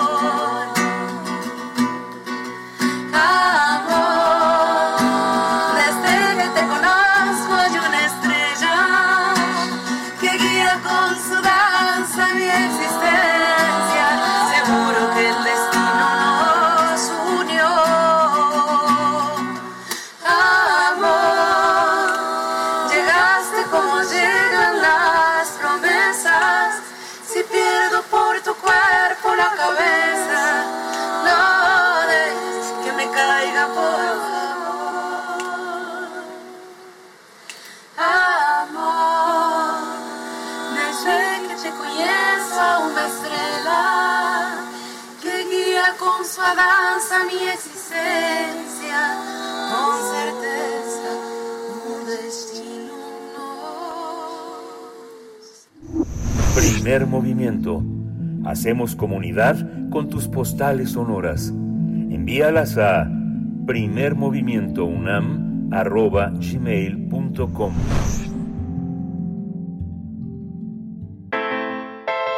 Nota Internacional. El conservador Alexander Stubb ganó la segunda vuelta de las elecciones presidenciales en Finlandia con más del 51% de los votos frente a más de 48% de su rival, el ecologista Pekka Javisto. Por tanto, Stubb se, se convertirá en el segundo presidente del Partido Conservador Kokoomus desde 1956. El político de 55 años representa el ala más liberal de ese partido que dirige el primer ministro Petteri Orpo, pero también, también al sector más pro-OTAN de la formación política que más ha abogado históricamente por el ingreso de Finlandia en la alianza. El presidente electo es partidario de mantener una línea dura contra Rusia, de estrechar la cooperación militar con Estados Unidos y de permitir tanto el establecimiento de una base permanente de la OTAN como el almacenamiento de armas nucleares en territorio finlandés, lo que actualmente está prohibido. Y bueno, vamos a tener un análisis sobre el triunfo de este que fue eh, que también fue primer ministro conservador Alexander Stubb y ahora como presidente de Finlandia. Nos acompaña esta mañana el maestro Damaso Morales Ramírez, coordinador del Centro de Estudios Europeos de la Facultad de Ciencias Políticas y Sociales de la UNAM. Maestro Damaso Morales, gracias, buenos días, gracias por aceptar esta charla. ¿Cómo está? Muy buenos días, Berenice. Muy contento de estar contigo y tu auditorio. Gracias, igualmente. Gracias, maestro. Pues eh, que, que gana la presidencia este político, este político conservador, pero no por mucho. Son eh, alrededor, entiendo, de 3% de ventaja sobre el ecologista Pekka Javisto. ¿Qué, qué, decir de, de, este, de, de este triunfo? Sí, sin lugar a dudas fue un triunfo bastante cerrado y hay que hacer notar que precisamente Pekka Javisto eh, es un hombre del ala más liberal del Partido Verde y que de alguna manera estaría en contra de que Finlandia tuviera esta presencia de, de tropas militares de la propia OTAN o, como se decía antes, de poder eh, fortalecer su relación militar o de seguridad con los Estados Unidos. Entonces aquí tenemos, eh, al menos en la confrontación de esta vuelta electoral, tenemos dos visiones. la visión precisamente del triunfador, ahora presidente Alexander Stop, en esta posición más pro-OTAN, más en contra de Rusia, más de apoyo a Ucrania y de finalmente ir en este camino de profundizar su participación en, en, en la OTAN. Y del otro lado, precisamente el de PECA ha visto que es el de mantener la posición un poco más tradicional que había venido manejando Finlandia, eh, con mayor precaución respecto a su relación con Rusia, un poco más diplomática, y no inmiscuirse tan profundamente en políticas eh, en la OTAN. Entonces, eso es lo que tenemos y eh, el resultado efectivamente es muy estrecho, pero hay que considerar también que el actual gobierno es un gobierno de coalición, también, este, sin lugar a dudas, eh, Peteri Orpo representa y es miembro del mismo partido que Alexander Stott, pero también es una coalición con el partido de derecha, el partido de los finlandeses, es un partido de coalición, y, y esto nos marca una línea de gobierno que está actualmente y a la cual, sin, sin lugar a dudas, Alexander Stott se va a sumar ya a este gobierno establecido. Sí, eh, y, y, y, le quedará de otra, porque finalmente, ¿cómo, cómo llega eh, Alexander Stubb? Eh, llega también en el centro de esta coalición de fuerzas más eh, de derecha o completamente de derecha o incluso de extrema derecha dentro de Finlandia. Esas negociaciones, esos acuerdos que se tienen para hacer una, una coalición de este tipo, pues se, seguirán marcando eh, de alguna manera la agenda del, del próximo presidente de Finlandia. Sí, sin lugar a dudas. Pero aquí ese es un punto bastante interesante, porque el propio Alexander Stopp eh, es conservador, pero es más, como ya se había mencionado, del ala liberal de este partido. Pero eso es de que su presencia es muy importante, y más si tomamos en cuenta el 48% que, que, que ganó Javisto, creo que una población eh, importante en su número, en su representación, pues quisiera una posición un poco menos bélica, y esto si bien Alexander Stop sí es pro-OTAN, sin lugar a dudas, pero es un poco más liberal dentro de esta gran coalición. En ese sentido, eh, él pudiera de alguna forma también sumar estos otros apoyos, este, y que también ver que su opositor eh, le consiguió la victoria de manera pues obviamente muy civilizada, y esto también significa pues un apoyo al nuevo presidente, precisamente Alexander Stop. ¿Qué va a suceder ahí? Recordemos que el primer ministro es, es, digamos, responsable del gobierno como tal, y Alexander Stop es un, forma parte del jefe de Estado. Él sería el jefe de Estado. Pero, de acuerdo a la política finlandense, el jefe de Estado es el responsable de las relaciones exteriores con los países no comunitarios. Y esto es muy importante porque es Estados Unidos, digamos, como un país muy importante, China, sin lugar a dudas, y Rusia, países no comunitarios. Y esto cae en la cancha precisamente del jefe de Estado. El número dos, también es el comandante en jefe de las Fuerzas Armadas de Finlandia. Y esto pues también es importantísimo. Y en esta misma lógica, también es el representante de Finlandia ante la OTAN. Entonces, eh, Alexander Stop tiene una cartera y unas funciones muy importantes y que le van a permitir, sin lugar a dudas, dentro de este contexto de este gobierno en la gran coalición, pero sí le van a permitir marcar un camino respecto a estos grandes temas. Maestro Damaso, ¿es, ¿es este personaje, este político, Alexander Stubb, tan pro OTAN que quiere posicionar a Finlandia, que no tiene ni un año dentro de la OTAN, eh, lo quiere, quiere posicionar a su país, dijo en su discurso, no como consumidor, sino como proveedor de seguridad.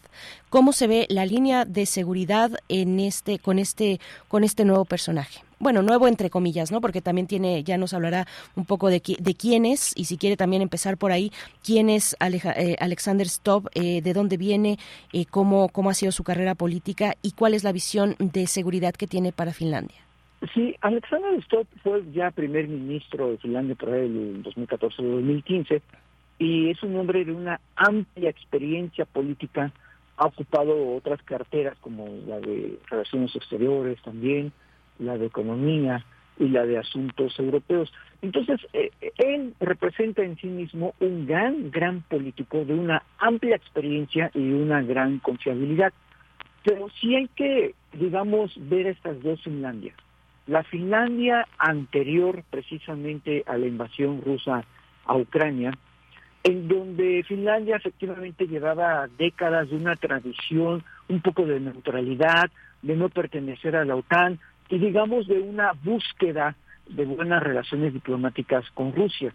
Incluso hay que recordar que el antiguo presidente que se aventó, tuvo dos periodos de, seis años, Saúl Ministro, se le conocía como el susurrador de, de Putin, no por otra cosa, sino por, por, su capacidad de comunicación y de acercamiento con el presidente ruso, por eso se le decía el susurrador de Putin. Pero esa etapa, digamos, eh, cambió radicalmente con la invasión rusa a Ucrania ahora ya en este mes de dos años, y se necesita un nuevo reacomodo. Eh, Finlandia reconoce que ya no puede permanecer tan neutral y que el diálogo político actualmente con Putin pues está básicamente cerrado y en una frontera de 1.340 kilómetros que tiene común con Rusia, evidentemente que tiene que tomar una gran determinación. Y un poco estas elecciones que se elige este camino, la entrada de la OTAN, de la entrada, perdón, de Finlandia a la OTAN en abril del año pasado, ya va marcando este camino que pues tiene que ser uno de mayor seguridad. Y no solamente eso, también hay que recordar que Finlandia acaba de firmar un acuerdo con los Estados Unidos en materia de defensa. Entonces tenemos la OTAN, pero también tenemos este acuerdo bilateral con Estados Unidos en materia de defensa. Y sin lugar a dudas, Finlandia sí quiere ser un miembro importante, ya lo sabemos, sí, sí, sí quiere participar de pleno en la OTAN, porque desde su visión esto sería eh, fortalecer su, su seguridad frente a un presidente ruso que es un poco inestable en términos de no conocer cuáles sean sus intenciones. Ahorita es Ucrania, no sabemos cuál será el resultado, pero sin lugar a dudas este, Finlandia pues hizo un cambio fundamental en su posición tradicional. Eh, maestro, ¿qué destacar de ese nuevo de ese nuevo acuerdo en materia de seguridad con los Estados Unidos? O sea, sí es, es muy evidente y en los discursos de este político ahora eh, que será presidente por seis años de Finlandia que eh, bueno tiene esa inclinación, esa inclinación hacia la OTAN, esa inclinación hacia los mismos Estados Unidos. ¿Qué, qué está qué está digamos en acuerdo con esta nueva este nuevo entendimiento en materia de seguridad con con, con el país americano? Pues es de cooperación, este, básicamente en materia de, de desarrollo, de intercambio también, desarrollo de armas, este, aviones, en fin, todo lo que de alguna manera ya existe bajo el paraguas de la propia OTAN, pero esto de manera particular también como eh, un simbolismo. El mensaje que está enviando Finlandia al mundo de que tiene esta relación también cercana y directa con los Estados Unidos. Entonces, tiene este doble peso, precisamente. Y pues bueno, pues todo lo que es cooperación en, en, en, en, ¿cómo se llama? Operaciones conjuntas, pero de prácticas, obviamente prácticas conjuntas. Sabemos que toda la zona norte, toda la zona del Báltico, eh, es regularmente recorrida eh, por aviones rusos, incluso que llegan casi tocan el espacio aéreo de lo que es el Reino Unido y de todos los países escandinavos. Esta situación, eh, que también es un mensaje de Rusia que, que lleva desde hace muchos años haciendo estas operaciones, evidentemente, pues este acuerdo que ahora tiene Finlandia con los Estados Unidos es un poco también en respuesta a estas acciones norteamericanas, en la cual pues se fortalece también esta capacidad de protección, esta capacidad de recorridos aéreos en toda esta zona tan importante para Europa. Sí, maestro, en caso de que de que gane la elección de los Estados Unidos Donald Trump, es él desde presidente pues instaba a los distintos países aliados, a sus países a, a los países eh, en alianza con Estados Unidos que incrementaran el gasto militar, que subieran que subieran los porcentajes del gasto militar en, en sus países eh, y ha dicho también recientemente ahora que está pues en esta eh, especie de campaña, no sé si es pre-campaña todavía sí, es más bien la interna, ¿no? La interna en la que sí. está hasta este momento Estados Unidos, eh, ha dicho que no defenderá a los miembros de la OTAN que incumplan, aquellos que incumplan con sus objetivos de gasto en defensa. Insiste Donald Trump en esto que ya, eh, que ya en lo que insistía también cuando era, cuando fue presidente. ¿Qué, ¿Cómo se ve el panorama mm, para, para, para Finlandia con esta posibilidad, con este escenario de que gane, que es bueno, es un eh, escenario muy latente eh, que, que, que pudiera ganar Donald Trump la presidencia de su país? Claro, no solamente Finlandia, sino Europa Ajá. en su conjunto. Es que efectivamente Trump en su presidencia, este, recordemos que eh, puso el pie en el cuello a, a la OTAN y a Europa en general para que precisamente incrementaran sus compromisos, que hay un compromiso de participación económica precisamente militar dentro del marco de la OTAN. Ahora no solamente también dijo eso, sino recordemos que invitó a Vladimir Putin a hacer básicamente lo que le diera la gana con la OTAN e invadir a los países de la OTAN que le diera la gana que finalmente no estuvieran cumpliendo con estas aportaciones. Eh, Europa en su conjunto tiene varios escenarios, uno de ellos es precisamente el que llega a la presidencia Donald Trump y que esto pueda debilitar sustancialmente la participación que es liderada por, por Estados Unidos, la participación de Estados Unidos en la OTAN y el impacto que esto tendría, pero también el impacto que esto tendría en la ayuda fundamental y sustancial de Estados Unidos a Ucrania. Eh, en este sentido, la llegada de este presidente, este Stop, Alexander Stop, eh, yo creo que es fundamental porque él tiene de alguna manera claridad respecto al papel que debe de jugar Finlandia en este nuevo concierto europeo de ayuda a la propia Ucrania y de protección y defensa propia y en el concierto europeo es fundamental y más cuando este país Finlandia pues tiene frontera directa con, con Rusia. Entonces, este hecho geográfico lo pone, digamos, en el centro de las políticas de seguridad europea y los irlandeses lo saben, Alexander Stop, Stop lo sabe, y por eso es de que él tiene una gran responsabilidad de rediseñar cuál va a ser el papel que va a jugar Finlandia en la nueva concepción de seguridad europea, tanto con, en los términos en los que está ahora con la OTAN o en el escenario de un posible ascenso de Trump a la presidencia de los Estados Unidos. Sí, profesor, por, por último, eh, ¿qué pasa con esa frontera? ¿Qué ha pasado con la frontera de 1.300 kilómetros eh, que comparte Finlandia con Rusia y que es una frontera pues que tiene un intercambio importante e histórico, antiquísimo? Eh, ¿qué, ¿Qué ha pasado una vez que ingresa Finlandia a la OTAN el pasado abril? Eh, ya este, eh, en este abril cumple ya el primer año apenas. Eh, pero ¿qué, ¿qué pasa en términos pues de intercambio, eh, tanto de, de, de, relaciones sociales, familiares, de, de cuestiones, eh, pues de todo lo que se puede permear en una, en una frontera como esa, por supuesto, el tema comercial? ¿Cómo, cómo se ve y cómo se proyecta con esta, con esta visión del nuevo presidente?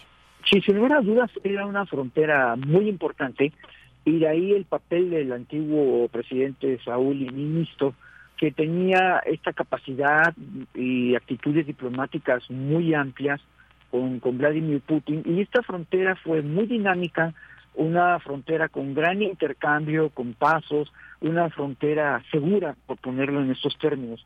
Pero sucedido la invasión precisamente de Rusia a Ucrania y todos estos pasos que ha dado la propia Finlandia en materia de seguridad, pues esta frontera está cerrada. Tiene ocho, ocho puestos, profesor, ocho entradas, ¿no? Y estas ocho entradas están completamente cerradas, obviamente por motivos de seguridad, tanto de un país como de otro país. También Rusia no está muy confiada en que esta frontera esté abierta. Los finlandeses, por supuesto que no. Eso es una pena porque en efecto había una vida, como lo sabemos, la vida en la frontera es diferente, las dinámicas son diferentes, la gente va de un lado, va del otro lado, hace compras de uno, hace compras del otro, en fin, es un dinamismo muy particular y, eh, y en las relaciones, buenas relaciones, hay que decirlo, que tenía Finlandia con Rusia a través de su antiguo presidente, pues evidentemente eh, había un beneficio mutuo muy importante. Pero ahora la frontera está cerrada y permanecerá cerrada hasta que no haya claridad y definición respecto a la seguridad de Finlandia con Rusia. Bien, pues, pues muchas gracias por esta participación, maestro Damaso Morales Ramírez, coordinador del Centro de Estudios Europeos de la Facultad de Ciencias Políticas y Sociales de la UNAM, con esta, esta lectura de lo que viene para, bueno, pues lo que, lo que hay en este momento y lo que viene para los siguientes seis años, en, en los que será Alexander Stubb este conservador o, digamos, dentro de, de la ala conservadora liberal, eh, pero eh, bueno, con esta, con esta posibilidad, con esto, con este perfil que se extenderá por seis años en Finlandia. Muchas gracias y, y hasta pronto. Al contrario, Berenice, gusto en saludarte. Igualmente. Gracias, profesor. Son las 8 con 56 minutos.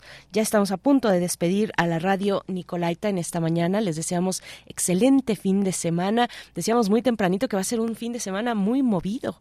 Va a ser un fin de semana muy movido. Hay convocatoria a marchas, lo pongo así en plural porque, porque no solamente esta que se ha mm, ya anunciado desde semanas atrás, esta marcha organizada pues por mm, por la oposición directamente por la oposición esta que se ha llamado la marcha por la democracia.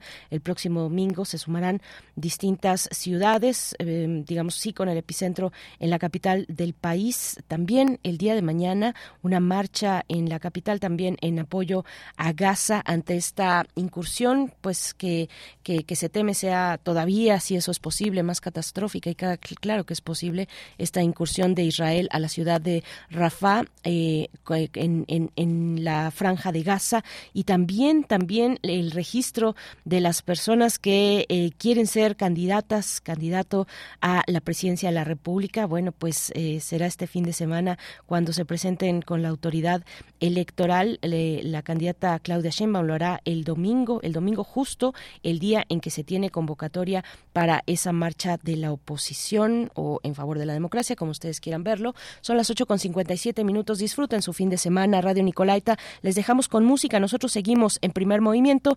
Esta canción que nos pide Shoshit Larillano desde California, El derecho de vivir en paz, del gran Víctor Jara.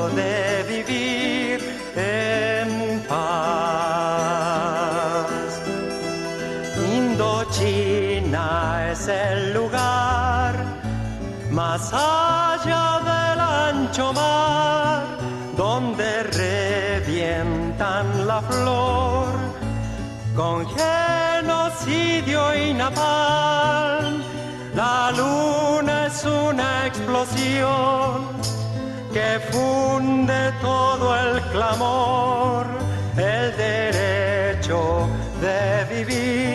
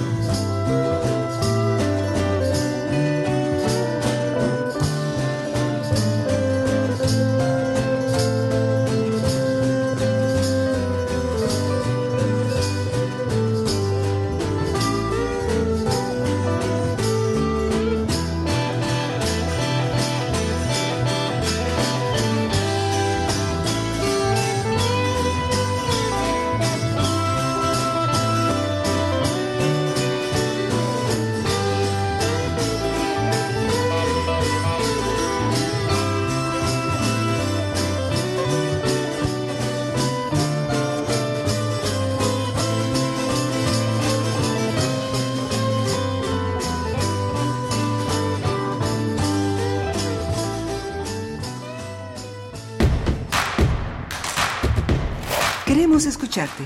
Llámanos al 55 36 43 39 y al 55 36 89 89. Primer movimiento. Hacemos comunidad. Ramón Shirao, filósofo, profesor, poeta. 2024, 100 años de su nacimiento.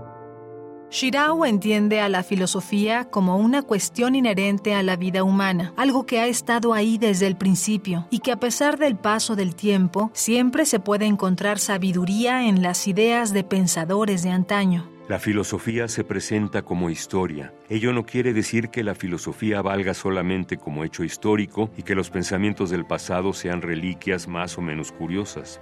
Quiere más bien decir que si bien la filosofía se da en la historia, hay formas de pensamiento que van más allá de la historia y a través de todas las épocas conservan su validez y su verdad. Ramón Shirao, Introducción a la historia de la filosofía. 860 AM. Radio UNAM. Experiencia sonora. Comprar tu voto a cambio de dinero o despensas. Condicionarte a los programas sociales. Recoger o retener tu credencial para votar. Son delitos. No los permitas. Cero tolerancia a los delitos electorales federales. Denúncialos a la FICEL al 800-833-7233 y ficenet.fgr.org.mx. Fiscalía General de la República. ¿Dónde dejé mi INE? Ay, papá, aún no has ido a recogerla al módulo. Ay, no. ¿Dónde dejé el papelito que me dieron? Está en tu chamarra negra, pero recuerda que ahora también puedes recogerla con tus huellas dactilares. Si solicitaste tu primera INE, la actualizaste, pediste su renovación o reposición, debes recogerla en tu módulo antes del 14 de marzo. Que no se te olvide, la necesitas para votar el 2 de junio. Participa, porque en estas elecciones tu decisión es importante.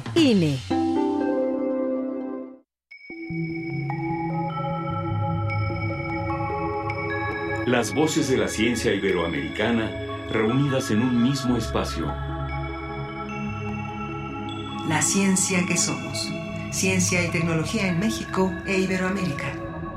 Viernes a las 10 horas por el 96.1 de FM. Radio UNAM. Experiencia sonora. Ahí viene la cuarta transformación, con este ritmo que está sabrosón, unidos en una revolución que mi México lindo merece hoy. Ay, a la izquierda como el corazón.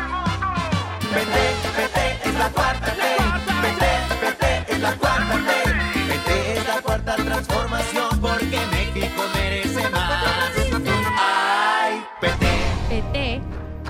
la 4T. Ahí viene la cuarta transformación, con este ritmo que está sabrosón, unidos en una revolución que mi México lindo merece hoy. Ay, a la izquierda como el corazón. Vete, vete, es la cuarta T. Vete, vete, es la cuarta T. Vete, es la cuarta transformación, porque México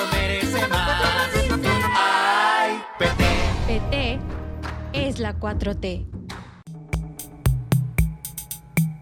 Los objetos sonoros más extraños que escucharás en tu vida. Gabinete de Curiosidades. Curiosidad y sombras del tiempo a través de archivos radiofónicos. Sábados a las 5.30 de la tarde por el 96.1 de FM. Radio UNAM. Experiencia sonora.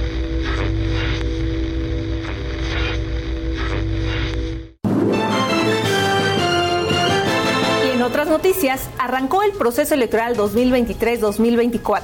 Nuestra corresponsal tiene toda la información. Adelante. En esta fiesta democrática en la Ciudad de México elegiremos jefatura de gobierno, diputaciones locales, alcaldías y concejalías. Y para sancionar irregularidades y proteger nuestros derechos político-electorales, Puedes confiar en el Tribunal Electoral de la Ciudad de México. Garantizando justicia en tu elección. ¿Qué haces? Practicando para el 2 de junio. Es mi primera vez votando. Primero revisa si estás en la lista nominal de electores. Si no estás inscrito, pide una rectificación para que puedas votar en tu casilla. Tienes hasta el 14 de marzo de 2024 para acudir a tu módulo y solicitarla. Entra a listanominal.ine.mx o llama a Inetel 804 33 2000. Participa. Porque en estas elecciones tu decisión es importante. INE. Síguenos en redes sociales. Encuéntranos en Facebook como Primer Movimiento y en Twitter como arroba PMovimiento. Hagamos comunidad.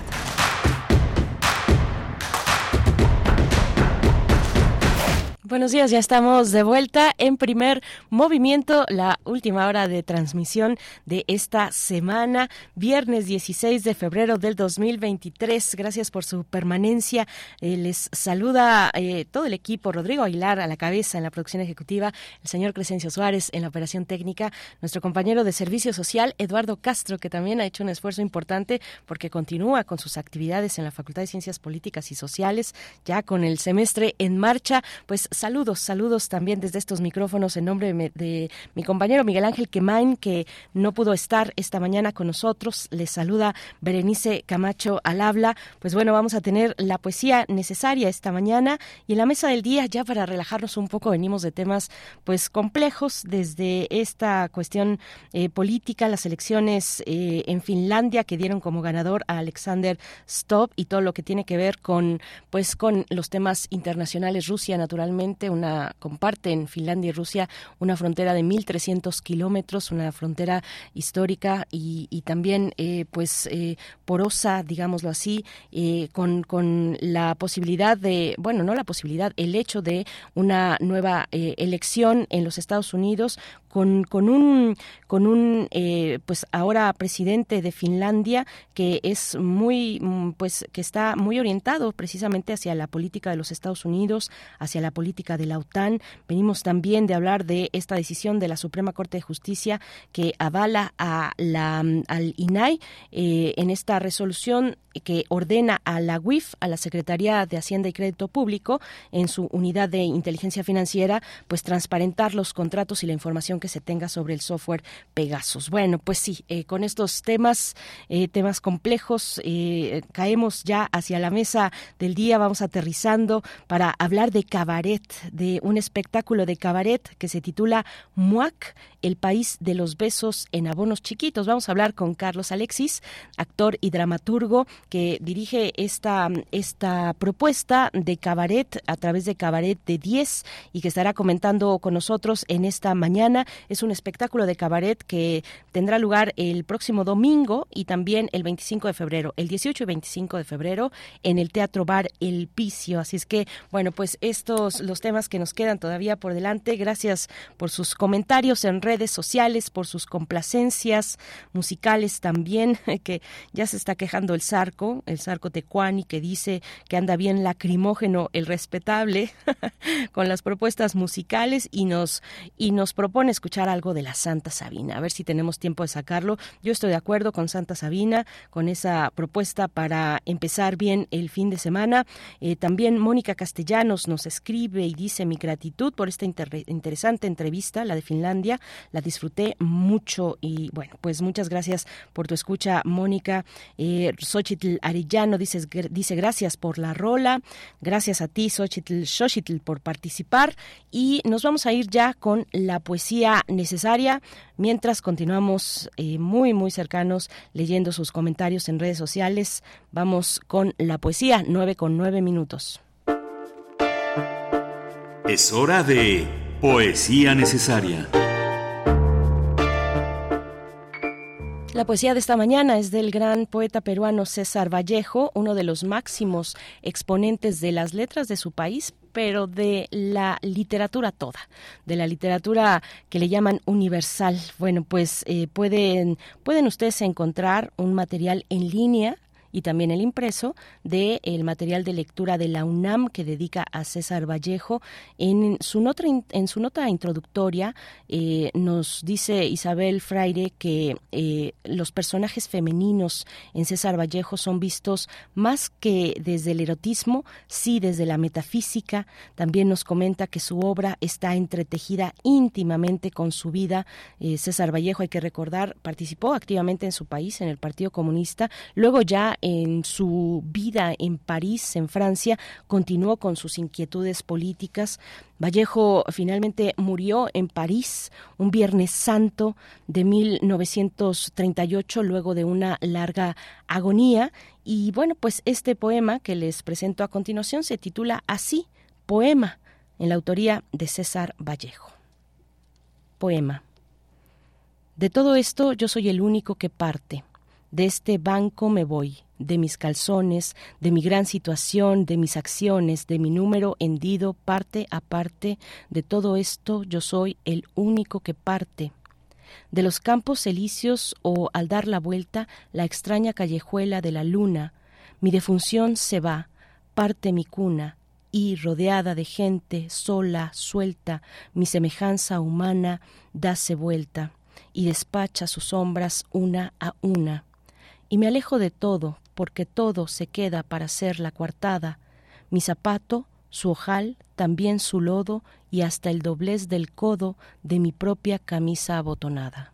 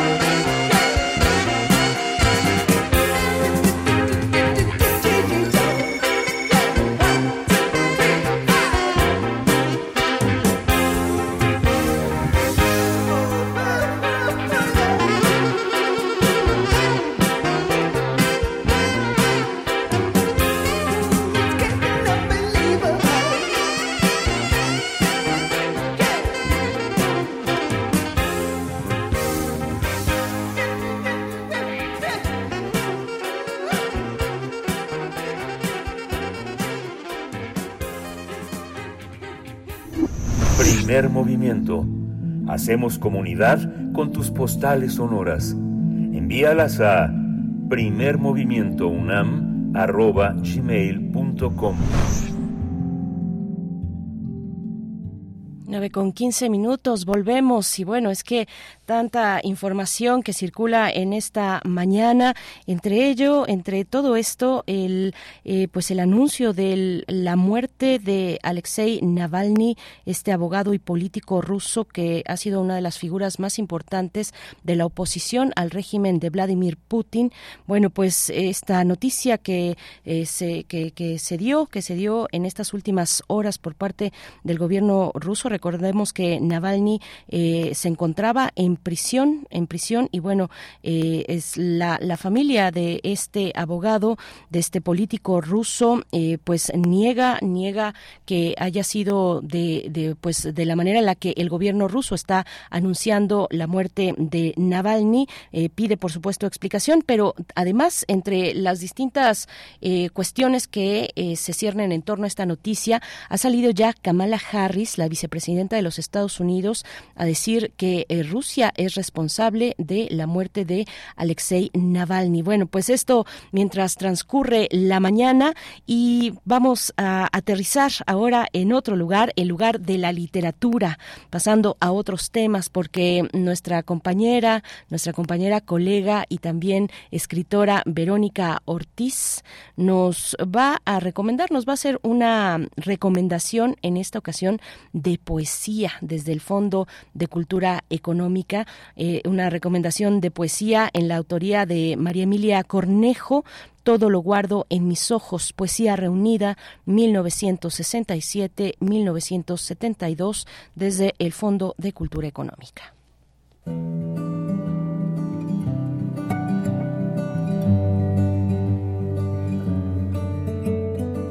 Como siempre, les saludo con mucho gusto a quienes hacen posible el programa Primer Movimiento y desde luego ustedes, sus seguidores, sus seguidoras. Me acaban de llegar dos poemarios editados por el Fondo de Cultura Económica de Perú, el de María Elena Cornejo, Todo lo guardo en mis ojos, poesía reunida, y el de Blanca Varela, Canto Villano, también poesía reunida, ambos con varias ediciones previas. No las había leído y son de verdad dos autoras por muy distintas razones y sus formas de escribir, cómo dicen y cómo se comprometen con lo que ellas eh, quieren expresar. De verdad, esta lectura, ambas lecturas se vuelven entrañables. La semana entrante prometo comentarles el libro de canto villano de Blanca Varela. Hoy les hablaré de la joven poeta María Elena Cornejo, quien empieza a escribir a los 18 años y fallece a los 23, dejando una obra muy sencilla que nos habla de la sexualidad de las mujeres, de su compromiso social, del amor y el desamor. En su prólogo, la académica peruana Evelyn Sotomayor escribe, que un poemario de una escritora tan joven y desconocida dentro del canon literario peruano se haya editado en tres oportunidades en menos de dos décadas, en un país poco afecto a la lectura, nos habla de un fenómeno que no puede ni podía pasar desapercibido. La poesía de Marilena Cornejo, su breve producción, demostraron entonces que las mujeres sabían y podían escribir sobre su cuerpo y sexualidad haciendo a un lado la autocensura. Para conocer un poco de esta joven poeta peruana, me permito leer a ustedes tímida y avergonzada.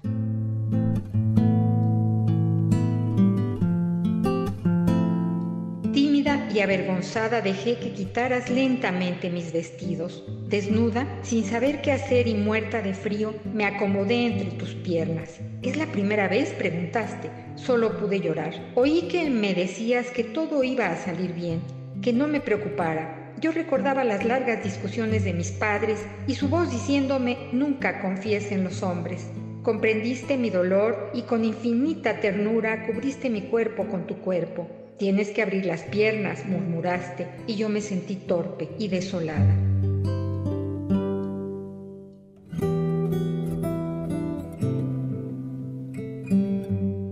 El poemario de Marilena Cornejo se publicó por vez primera en 1989, 17 años después de su fallecimiento, con el nombre de En la mitad del camino. Desde entonces se convirtió en un referente de la escritura de mujeres tanto en el Perú como en Hispanoamérica, ya que en su poesía María Emilia Cornejo se refiere de una manera franca y abierta al placer, al deseo sexual femenino, al erotismo, temas prohibidos en sociedades tan conservadoras como las latinoamericanas, señala la académica Evelyn Sotomayor. Queda pues este breve poemario bellamente editado por el Fondo de Cultura Económica de Perú. Todo lo guardo en mis ojos. Poesía reunida 1967-1972 de la joven María Emilia Cornejo, de quien para despedir esta reseña me permito leerles Cuando pienses en mí, recuerda.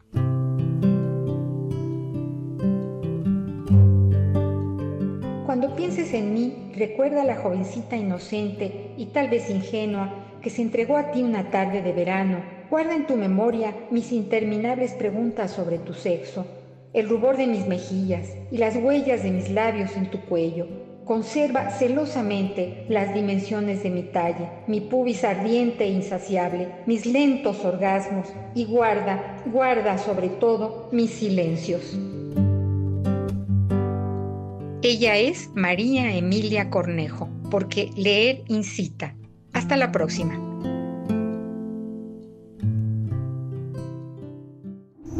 Primer movimiento. Hacemos comunidad con tus postales sonoras. Envíalas a primermovimientounam.gmail.com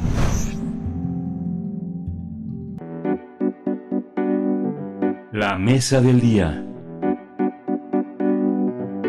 MUAC, el país de los besos en abonos chiquitos, es un espectáculo de la compañía Cabaret de 10 que tendrá una breve temporada en el Teatro Bar El Vicio. El público podrá disfrutar de la historia del rey Richie John, máximo gobernante de MUAC, el país de los besos en abonos chiquitos, quien junto a su familia tiene el control de Internet, del banco, de tiendas de electrodomésticos, de supermercados, de tiendas de motos, de arenas para conciertos y hasta de las noticias. ¿Les suena? Bueno, pues el objetivo es denunciar a través de la farsa, el humor, las parodias musicales, los usos y costumbres de la oligarquía mexicana y vamos a conversar sobre este espectáculo de la compañía Cabaret 10 que se presenta en el Teatro Bar El Vicio los domingos 18 y 25 de febrero a las 19.30 horas. Nos acompaña Carlos Alexis, actor y dramaturgo. Es el autor de esta obra MUAC que se presenta en el, en el Vicio. Eh, gracias, Carlos Alexis, por estar con nosotros esta mañana y traernos un poco de humor como válvula de escape también. Cuéntanos, eh, buenos días, ¿cómo estás? Hola, muy buen día. Muchas gracias por la invitación. Gracias a ti por, por estar con nosotros. Pues cuéntanos, eh, ¿qué, ¿qué, sería de nosotros sin el humor?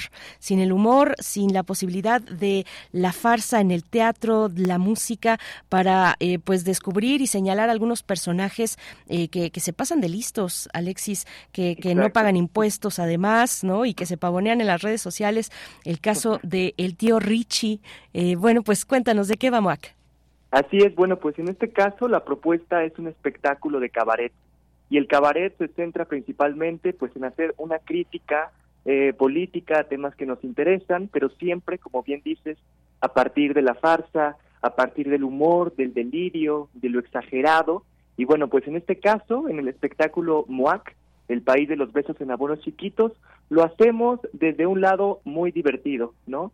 Y lo divertido no tiene que ver eh, necesariamente con ser eh, gracioso o, o provocar risas, sino con no aburrir. Entonces, lo que hacemos en este espectáculo es tener un diálogo eh, durante muchos eh, momentos con, con el espectador, porque en el cabaret, pues bueno, el, el, espectador se convierte en un personaje más de la historia, en un personaje más del espectáculo, y eso provoca que se genere todo un, un ambiente cabaretero muy relajado que permite que la conciencia y la reflexión pues llegue eh, mucho de manera mucho más amable.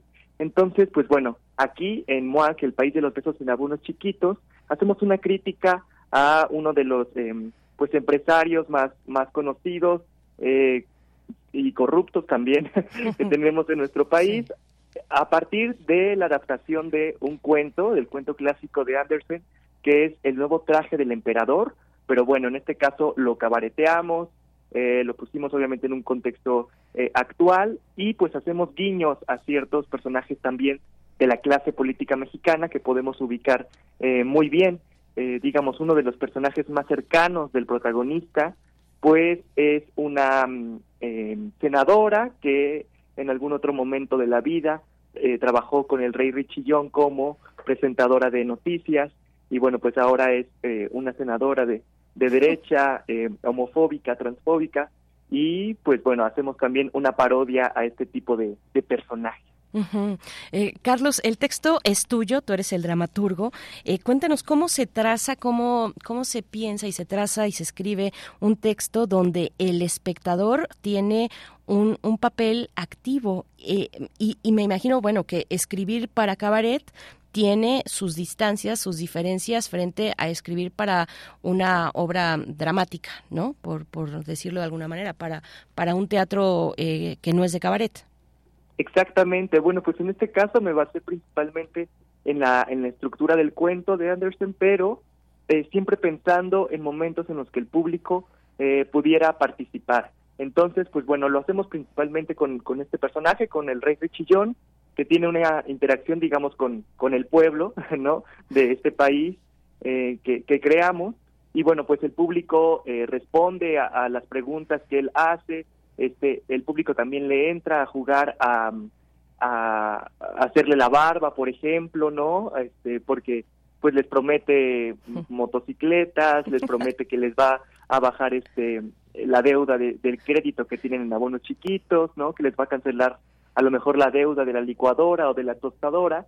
Entonces, pues el público también le, le entra a, a jugar a partir de la propuesta, ¿no? Que, que tenemos con, pues con preguntas a lo mejor que les hacemos, o con chistes, o con canciones, porque en este caso también lo que hacemos en el espectáculo es parodiar algunas canciones, eh, pues ya muy conocidas, ¿no? De, de, de pop eh, mexicano. Entonces, eh, las parodiamos a partir del discurso del espectáculo y el público también le, entra a cantar ya sea los coros o responde a lo que nosotros vayamos proponiendo musicalmente y eso hace que se genere una atmósfera pues mucho más divertida. Seguro, seguro que sí, eh, Carlos Alexis. Es, es un espectáculo de cabaret de 10. Háblanos de esta compañía y cuéntanos también quién es el elenco. La dirección es de Ana Laura Ramírez Ramos. Qué, qué felicidad. Es, es una querida amiga también. Yo no sabía que, que, que era de ella la dirección. Me da mucho gusto eh, enterarme. Eh, cuéntanos, cuéntanos de esta, de esta compañía. Así es, bueno, pues eh, justo este domingo cumplimos un año de la, de la creación de la, de la compañía. Esta compañía eh, pude crearla gracias al apoyo del FONCA el año pasado y bueno, pues este domingo estaremos cumpliendo un año. Es por eso que eh, también será una función especial porque estaremos celebrando con padrinos y, y madrina. Nos estará acompañando Nora Huerta como, como madrina, quien es una de las reinas chulas, Pedro Cominic, eh, un cabaretero muy, muy importante, cantante y actor también de, televisión, y eh, Oscar Espejel nos estarán acompañando como padrinos, celebrando este primer aniversario. Y bueno, pues esta compañía eh, la integran compañeros y compañeras que he invitado a lo largo de, de este proceso, que bueno, pues los conocí en la, en la Escuela Nacional de Arte Teatral, en la ENAT, y pues los aventé a que se a que eh, se, se metieran al mundo del cabaret no porque pues venían del teatro o del clown y bueno pues ahora le entraron a la cabareteada y creo que ha, ha funcionado todo muy bien. Y bueno pues Ana Laura Ramírez eh, Ramos digamos fue quien me dio mi primera oportunidad en cabaret justo eh, cuando inició este este sexenio con un espectáculo que hicimos eh, eh, sí, pues sí, en el, en el 2018 y pues bueno, ahora eh, yo la yo la invito a, a colaborar desde la, la dirección escénica.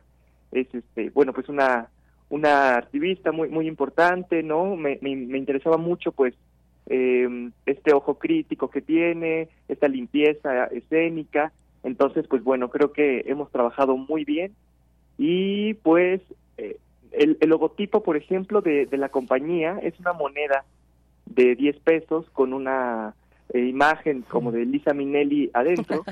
Entonces, eh, la idea hace un año con este proyecto del FONCA era que pues el precio de los boletos eh, mientras tuviéramos este apoyo, pues fuera accesible para el espectador. Entonces, pues eh, en algunas funciones pudimos cobrar eso, ¿no? Una moneda de, de 10 pesos, eh, lo cual lo hacía atractivo, ¿no? Era más atractivo incluso que si lo anunciábamos como entrada libre, entonces dar una moneda de 10 pesos, ¿no? Ni 10 monedas de 10 pesos, ¿no?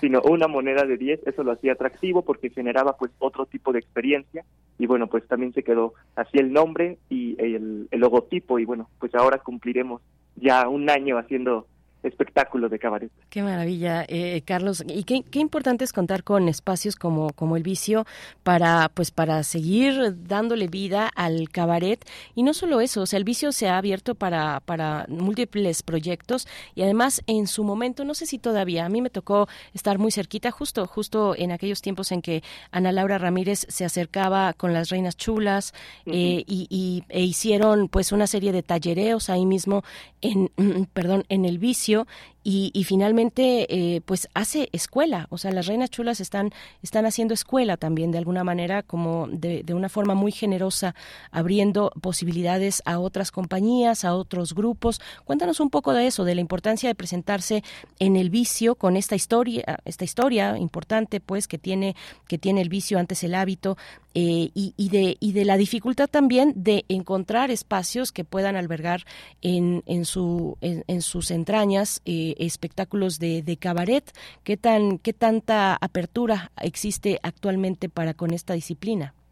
Así es, pues en realidad la mayoría de las personas que, que estamos en cartelera ahorita haciendo cabaret, pues fuimos alumnos y alumnas de, de Ceci Sotres, uh -huh. quien es una de las reinas chulas, eh, en algún momento de, de, la vida, ¿no? Ya sea pues en el Centro Cultural Helénico, en la Casa del Humor, en el Vicio, en otros eh, espacios en donde ella ha impartido su taller de introducción al cabaret, eh, también quienes hemos leído su libro, pues bueno, como bien dices, creo que todos venimos como de un poco de esa escuela, principalmente de Ceci Sotres, ¿no?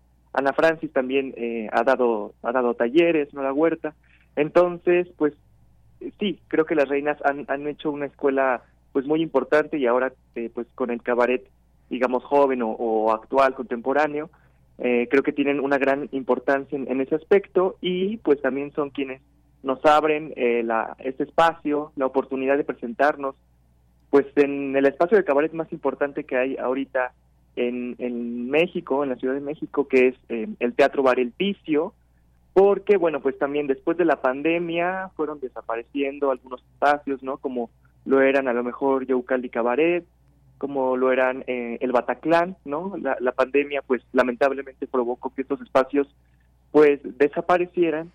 Y, pues, ahorita el vicio eh, ha albergado, pues, muchos espectáculos, eh, pues sí, también eh, conciertos, ¿no? En donde se hace una crítica, a lo mejor, política desde la música, desde el cuerpo, espectáculos de burlesque y, pues, obviamente, de cabaret eh, político que pues no, aunque creo que cada vez hay menos, pues no, no se han detenido. Entonces, eh, pues para mí es también un, honor pisar siempre ese, ese escenario, es de mis lugares favoritos. Y además pues creo que es un lugar eh, muy accesible para, para el espectador la mayoría de las veces para poder también llegar, es un lugar céntrico, muy cerca del Metro Coyoacán, de la Cineteca Nacional. Y pues creo que también eh, el lugar por sí solo pues genera toda una experiencia cabaretera porque pues bueno también por la falta de espacios pues muchos espectáculos se han tenido que ir justo al teatro no a espacios pues convencionales de del teatro pero pues siempre hace falta toda esa atmósfera que, se genera pues a partir del alcohol de la comida de la bebida de la música en vivo del piano entonces pues bueno eh, creo que eso eh, eso cada vez se, se, ha ido perdiendo, pero el, el, vicio pues nos da la oportunidad de seguir cabareteando de esta manera. Sí, y tiene y tiene su público cautivo el, el vicio, ¿no? El vicio y el cabaret, pues todo lo que se presenta en, en el Teatro del Vicio, el cabaret, el burlesque también, eh, que, que bueno, eh, es Marisol de las Reinas Chulas, que también eh, en su momento, digo, ahorita ya está en otros, en otros menesteres, pero eh, que en su momento pues era como el símbolo de dentro de esa, eh, de esa compañía de las Reinas Chulas tan, tan histórica, tan histórica histórica ya, eh, el, símbolo del, burlesque, ¿no? Se dan esta la oportunidad a estas otras eh, expresiones de, de, la comedia, de, del relajo también con el público. Y hablando del relajo, es bien interesante, Carlos Alexis, hace un momento que mencionabas ahí a una eh, imaginaria, vamos a dejarlo así, presentadora de noticias que en su discurso pues ha arremetido contra los derechos de la comunidad de la diversidad sexual, contra el aborto también, y el cabaret es una manera de darle la vuelta, es una, es, es una herramienta política muy poderosa para poner en el centro y evidenciar a estos personajes que van contra los derechos de, de, de otras comunidades, ¿no? ¿Cómo ves desde ese lugar el cabaret cuando hace una denuncia que atenta o de personajes que atentan contra los derechos de la comunidad de la diversidad sexual y de los distintos feminismos también, si se quiere. Así es, pues bueno, a mí me parece de, suma importancia hacer este tipo de críticas, eh, porque pues creo que el mensaje a lo mejor que queramos llevar o la reflexión, eh, pues se genera de una manera mucho más em, directa, fácil, creativa y divertida, a partir pues de esta eh, ironía, ¿no? Que trabajamos a partir siempre de la farsa, eh, justo le damos la, la vuelta y pues el objetivo también siempre es burlarnos y criticarnos de los defectos, de los usos, de las costumbres, de los vicios de, de estos eh, personajes que a través de su discurso, bueno, pues generan pues el, el inicio de toda una ola de, violencia, hacia muchas de, de, las comunidades este, en, nuestro país. Y que pues bueno hay que hacer esa, esa crítica de una manera pues también tajante porque bueno a mí a mí siempre me, me ha parecido muy muy interesante este ejercicio de hacerlo desde desde el humor. Entonces pues bueno es, es lo que proponemos en en este caso. Y pues también eh, lo que hace siempre el cabaret es burlarse del victimario y pues nunca de la víctima. Entonces, eh, pues en este caso lo hacemos eh, con este tipo de, de, personajes, ¿no? También hacemos pues personajes que a lo mejor no existen en la vida en la, en la vida real, pero pues que se podrían parecer a cualquier a cualquier otro, ¿no? En este caso, pues también hacemos a Electra.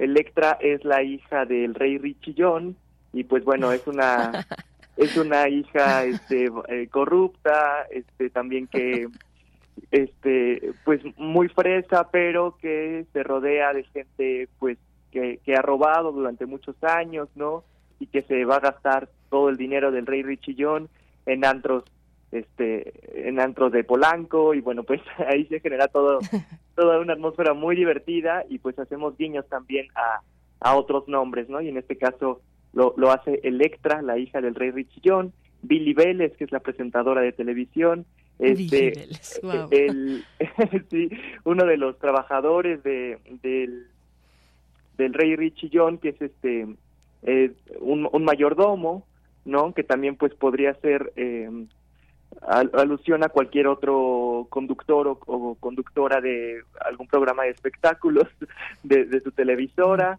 y pues bueno, eh, así es como hacemos parodia de, de muchos personajes de la clase política mexicana y de famosos youtubers y conductores que pues que ya conocemos. Claro, pues Carlos, qué, qué divertido, qué divertido. Es una, lamentablemente es una temporada corta, cortísima, son dos domingos, el próximo, el domingo 18 y también el 25 de febrero, pero cuéntenos, eh, ¿hay más, eh, hay oportunidad después, se avisora por ahí en el panorama de que esta propuesta de cabaret se pueda presentar en algún otro espacio, eh, para quien no tenga oportunidad de asistir en este, en este mes, en los domingos de este mes de febrero, cuéntanos un poquito qué viene por delante para usted. Así es, bueno, pues esta temporada fue de cuatro funciones, ya llevamos dos, nos quedan otras dos eh, los próximos dos domingos de febrero a las siete y media en el Teatro Bar El Vicio, y bueno, pues a la par, eh, para quien se le complique ir en domingo, pues tenemos otro espectáculo con la misma compañía y el mismo elenco, que se llama Échame a mí la culpa y todo lo que quieras, y estamos con este espectáculo eh, hoy y mañana, viernes y sábado, en el Teatro Sergio Magaña, que bueno, también es un espectáculo mm. de crítica de crítica política en donde eh, parodiamos a dos eh, candidatas que aspiran a sentarse en la silla presidencial Y bueno, pues eh, si no tienen oportunidad de, de ir a, a- a este espectáculo, a MUAC, pues les esperamos en Echa Mami la Culpa y seguramente tendremos más funciones en, en los próximos meses. También ya viene el Festival Internacional de Cabaret, entonces pues seguramente estaremos ofreciendo más funciones eh, con, con esta compañía en, en otros espacios. Sí, ahí eh, échame a mí la culpa en, en Santa María la Ribera para quien no se pueda acercar al sur de la ciudad, se le complica un poco, pues por allá en el Teatro Sergio Magaña, además que tiene tanta tradición, ese teatro es muy peculiar, su estructura es muy peculiar, es eh, muy bonita también, eh, se van a sentir un poquito como ir al pasado, ir a, a un teatro del pasado y bueno, qué, qué maravilla, pues, pues muchas gracias Carlos Alexis. Por último, cuéntanos, nos hablaba, nos hablabas de la dirección de Ana Laura Ramírez, pero háblanos un poco también de, del elenco y de quien les acompaña con música en vivo, porque, pues bueno, hay música en vivo en este espectáculo de Cabaret Muac, El País de los Besos en Abonos Chiquitos. Así es, como bien dices, la dirección es de Ana Laura Ramírez Ramos y en el elenco nos acompaña Daniel Bertier, Mónica Magdiel, Lucía Villegas, Connie Cambambia, Laurencia Mariscal y en la música en vivo está la maestra Ana Esteves al piano. Entonces, pues bueno, es un equipo eh, muy divertido que les espera en el cabaret este domingo. Maravilloso. Pues muchísimas gracias, Carlos Alexis, actor, dramaturgo, autor de esta obra, de esta obra Muac, el país de los eh, de los besos en abonos chiquitos. Y bueno, yo creo que nos vamos a divertir mucho este domingo en el Teatro Bar El Vicio a las 7:30 de la noche, allá en Madrid, número 13, Colonia del Carmen, en Coyoacán, en Ciudad de México.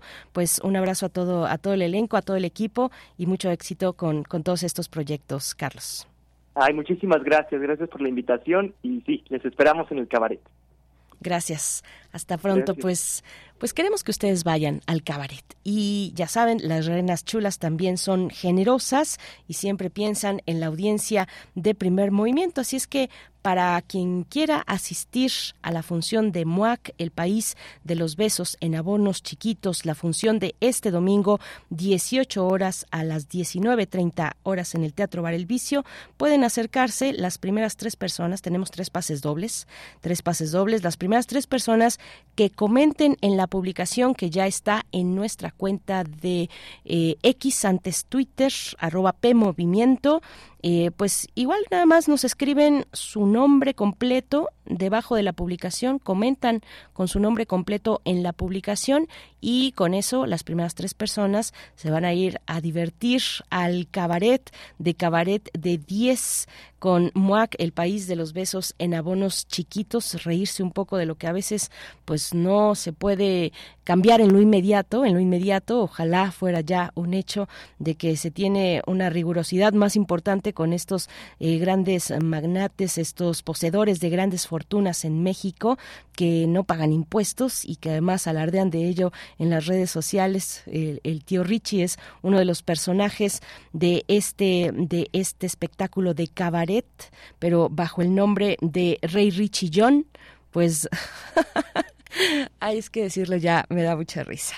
Pero mm, bueno, pues vayan al Teatro Bar El Vicio eh, y las primeras tres personas que nos escriban se llevan su cortesía doble para esta función del domingo 18 de febrero. Nosotros vamos con música, me va a ganar la risa, espero que no, pero bueno, ya nos piden, nos pide Esther Chivis, dice, hola friends, por favor pueden poner New Rules de Dua Lipa, ya que en efecto hay que poner reglas en el amor. Si no quiere salir uno, si no quiere salir uno, bueno, y ahí lo ponen tres puntos suspensivos. Dice abrazos y excelente el radioteatro. Lástima que no escuchamos completo. Recomiendo este libro y es el libro. Bueno, por ahí ya nos pone el título del libro. Busquen en nuestras redes sociales Esther Chivis. Nos vamos con Dualipa New Rules.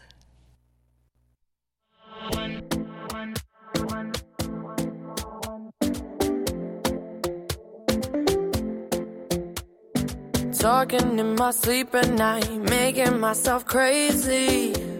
Out of my mind, out of my mind. Wrote it down and read it out, hoping it would save me.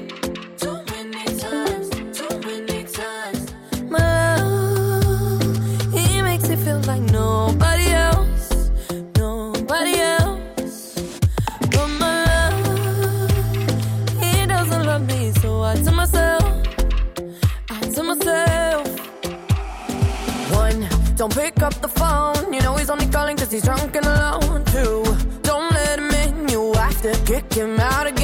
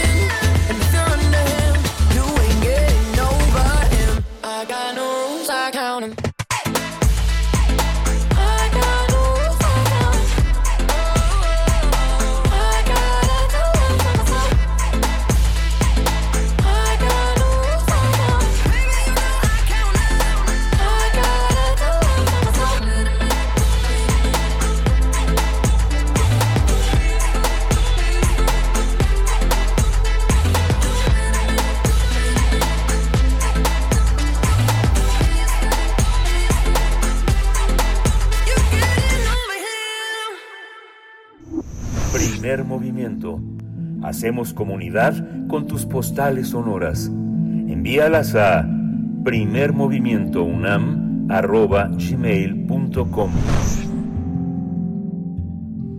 Estamos de vuelta y bueno, quiero comentar eh, lo que nos dice Xochitl Arellano porque insiste con ello y yo creo que tiene razón porque ella nos escucha desde California, desde los Estados Unidos, desde Sacramento y dice, por favor, reinas chulas, reinas divinas chulas, hagan un virtual para los que deseamos ir.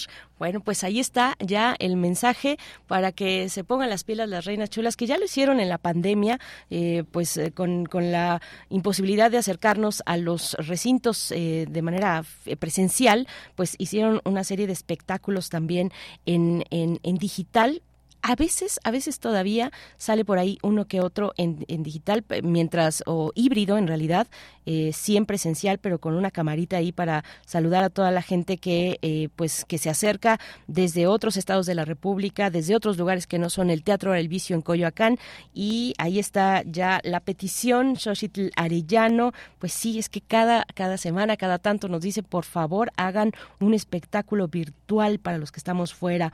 Eh, y nos vamos a ir, bueno, es que hace un momento que eh, Esther Chivis nos hacía la recomendación de un libro que no puedo leer, Esther, no seas así, eh, estamos en horario para todo público, pero si quieren ver cuál es, vayan ahí a las redes sociales de Primer Movimiento y van a encontrar el comentario de Esther Chivis que nos acaba de pedir esta canción de Dua Lipa que ya sonó. Y ahora lo que vamos a escuchar son las 9 con 49 minutos, vamos a escuchar pues para cerrar esta semana, esta semana de San Valentín, le dicen ya la chaviza, ahora los jóvenes dicen San Valentín, no dicen el Día del Amor y la Amistad.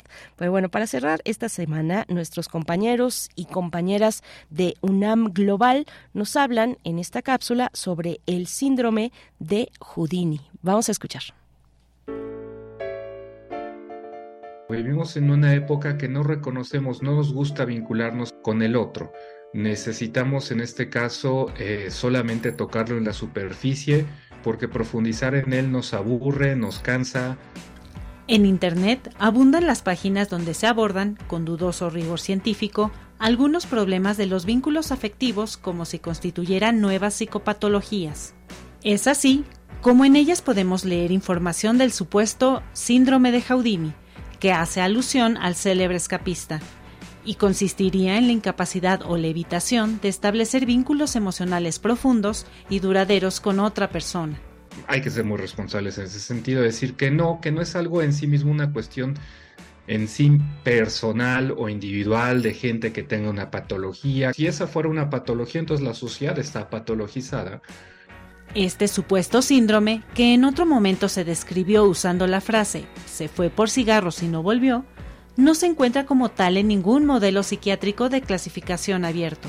No es algo nuevo, ya lleva como dos siglos en esta dinámica y solamente se ha acelerado y los medios, las, las redes sociales favorecen un poquito más este sentido, porque además este, mucho se habla del ghosting como si fuera una expresión justamente de estas faltas de involucramiento emocional. Para Ricardo Trujillo, académico de la Facultad de Psicología de la UNAM, la etiqueta, más que nombrar una problemática, puede estigmatizar. Lo peor que podemos hacer es cuestionar y criticar ahí al adolescente o a la generación de cristal o a la generación XYZ o decir, señalar con el dedo a aquellos que son incapaces ante nuestros ojos desde una mirada de superioridad y decir, pues es gente que no le gusta el compromiso. No hay ningún científico que sepa qué es eso ni quiere saberlo porque no está ahí el problema. Y también tiende a individualizar algo que más bien creo que es un problema eh, de la sociedad en conjunto.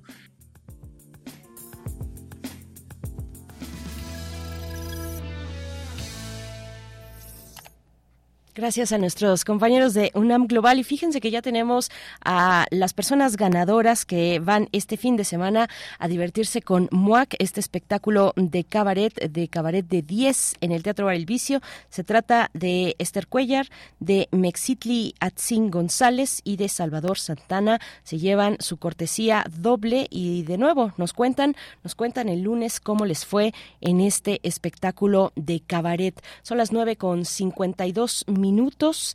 Y bueno, eh, quiero también comentarles que tengo en mis manos, que ya me hicieron llegar en esta mañana, eh, un nuevo ejemplar, un ejemplar del nuevo número de la revista de la Universidad de México, el número 905, que versa sobre la desigualdad. Ustedes saben que eh, el cada, cada, cada mes, salvo a fin de año, que es un bimestre, pero cada mes sale un nuevo número de la revista de la universidad con una temática específica que generalmente es una palabra. En este caso es la desigualdad y bueno, no pierdan la oportunidad de acercarse a este a esta publicación pues muy emblemática de nuestra universidad, una publicación que recoge plumas muy muy interesantes, muy interesantes. Lo vamos a disfrutar mucho. Está desde en este en este ejemplar de desigualdad, en este número, desde Luigi Amara, eh, María Fernanda Ampuero también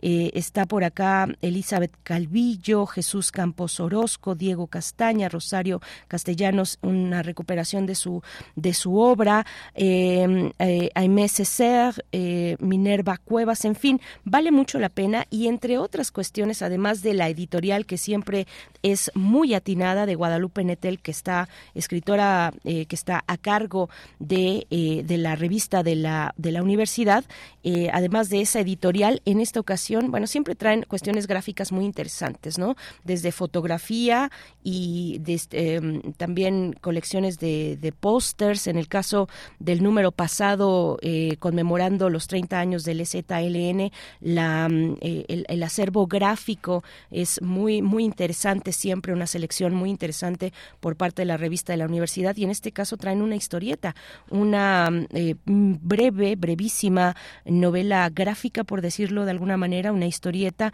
que eh, pertenece, fue publicada por Sexto Piso Ilustrado. Se trata de La mala senda en, del autor Salvador Jacobo y bueno, es una, una historieta, una manera de cómic que habla de la desigualdad de nuestro país y bueno tiene refleja distintos escenarios escenarios eh, capitalinos como eh, el de la calle de la calle eh, de bueno este corredor donde se alcanza a ver la torre latinoamericana y bueno pues vale mucho la pena. Quiero compartirles un poquito nada más antes de irnos con ya con el cierre con la música un poquito de lo que escribe Guadalupe Nettel en esta editorial del número sobre la desigualdad dice en teoría todos los ciudadanos de un país somos iguales ante la ley y contamos con los mismos derechos, pero basta con recorrer los barrios de la Ciudad de México para comprender que en la práctica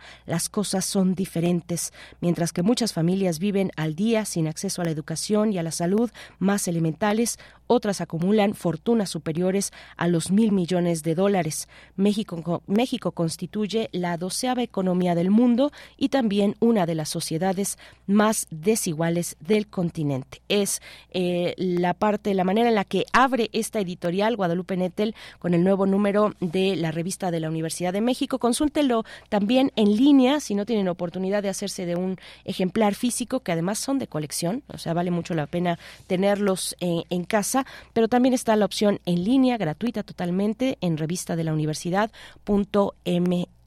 No se lo pierdan y nosotros nos vamos a despedir por acá.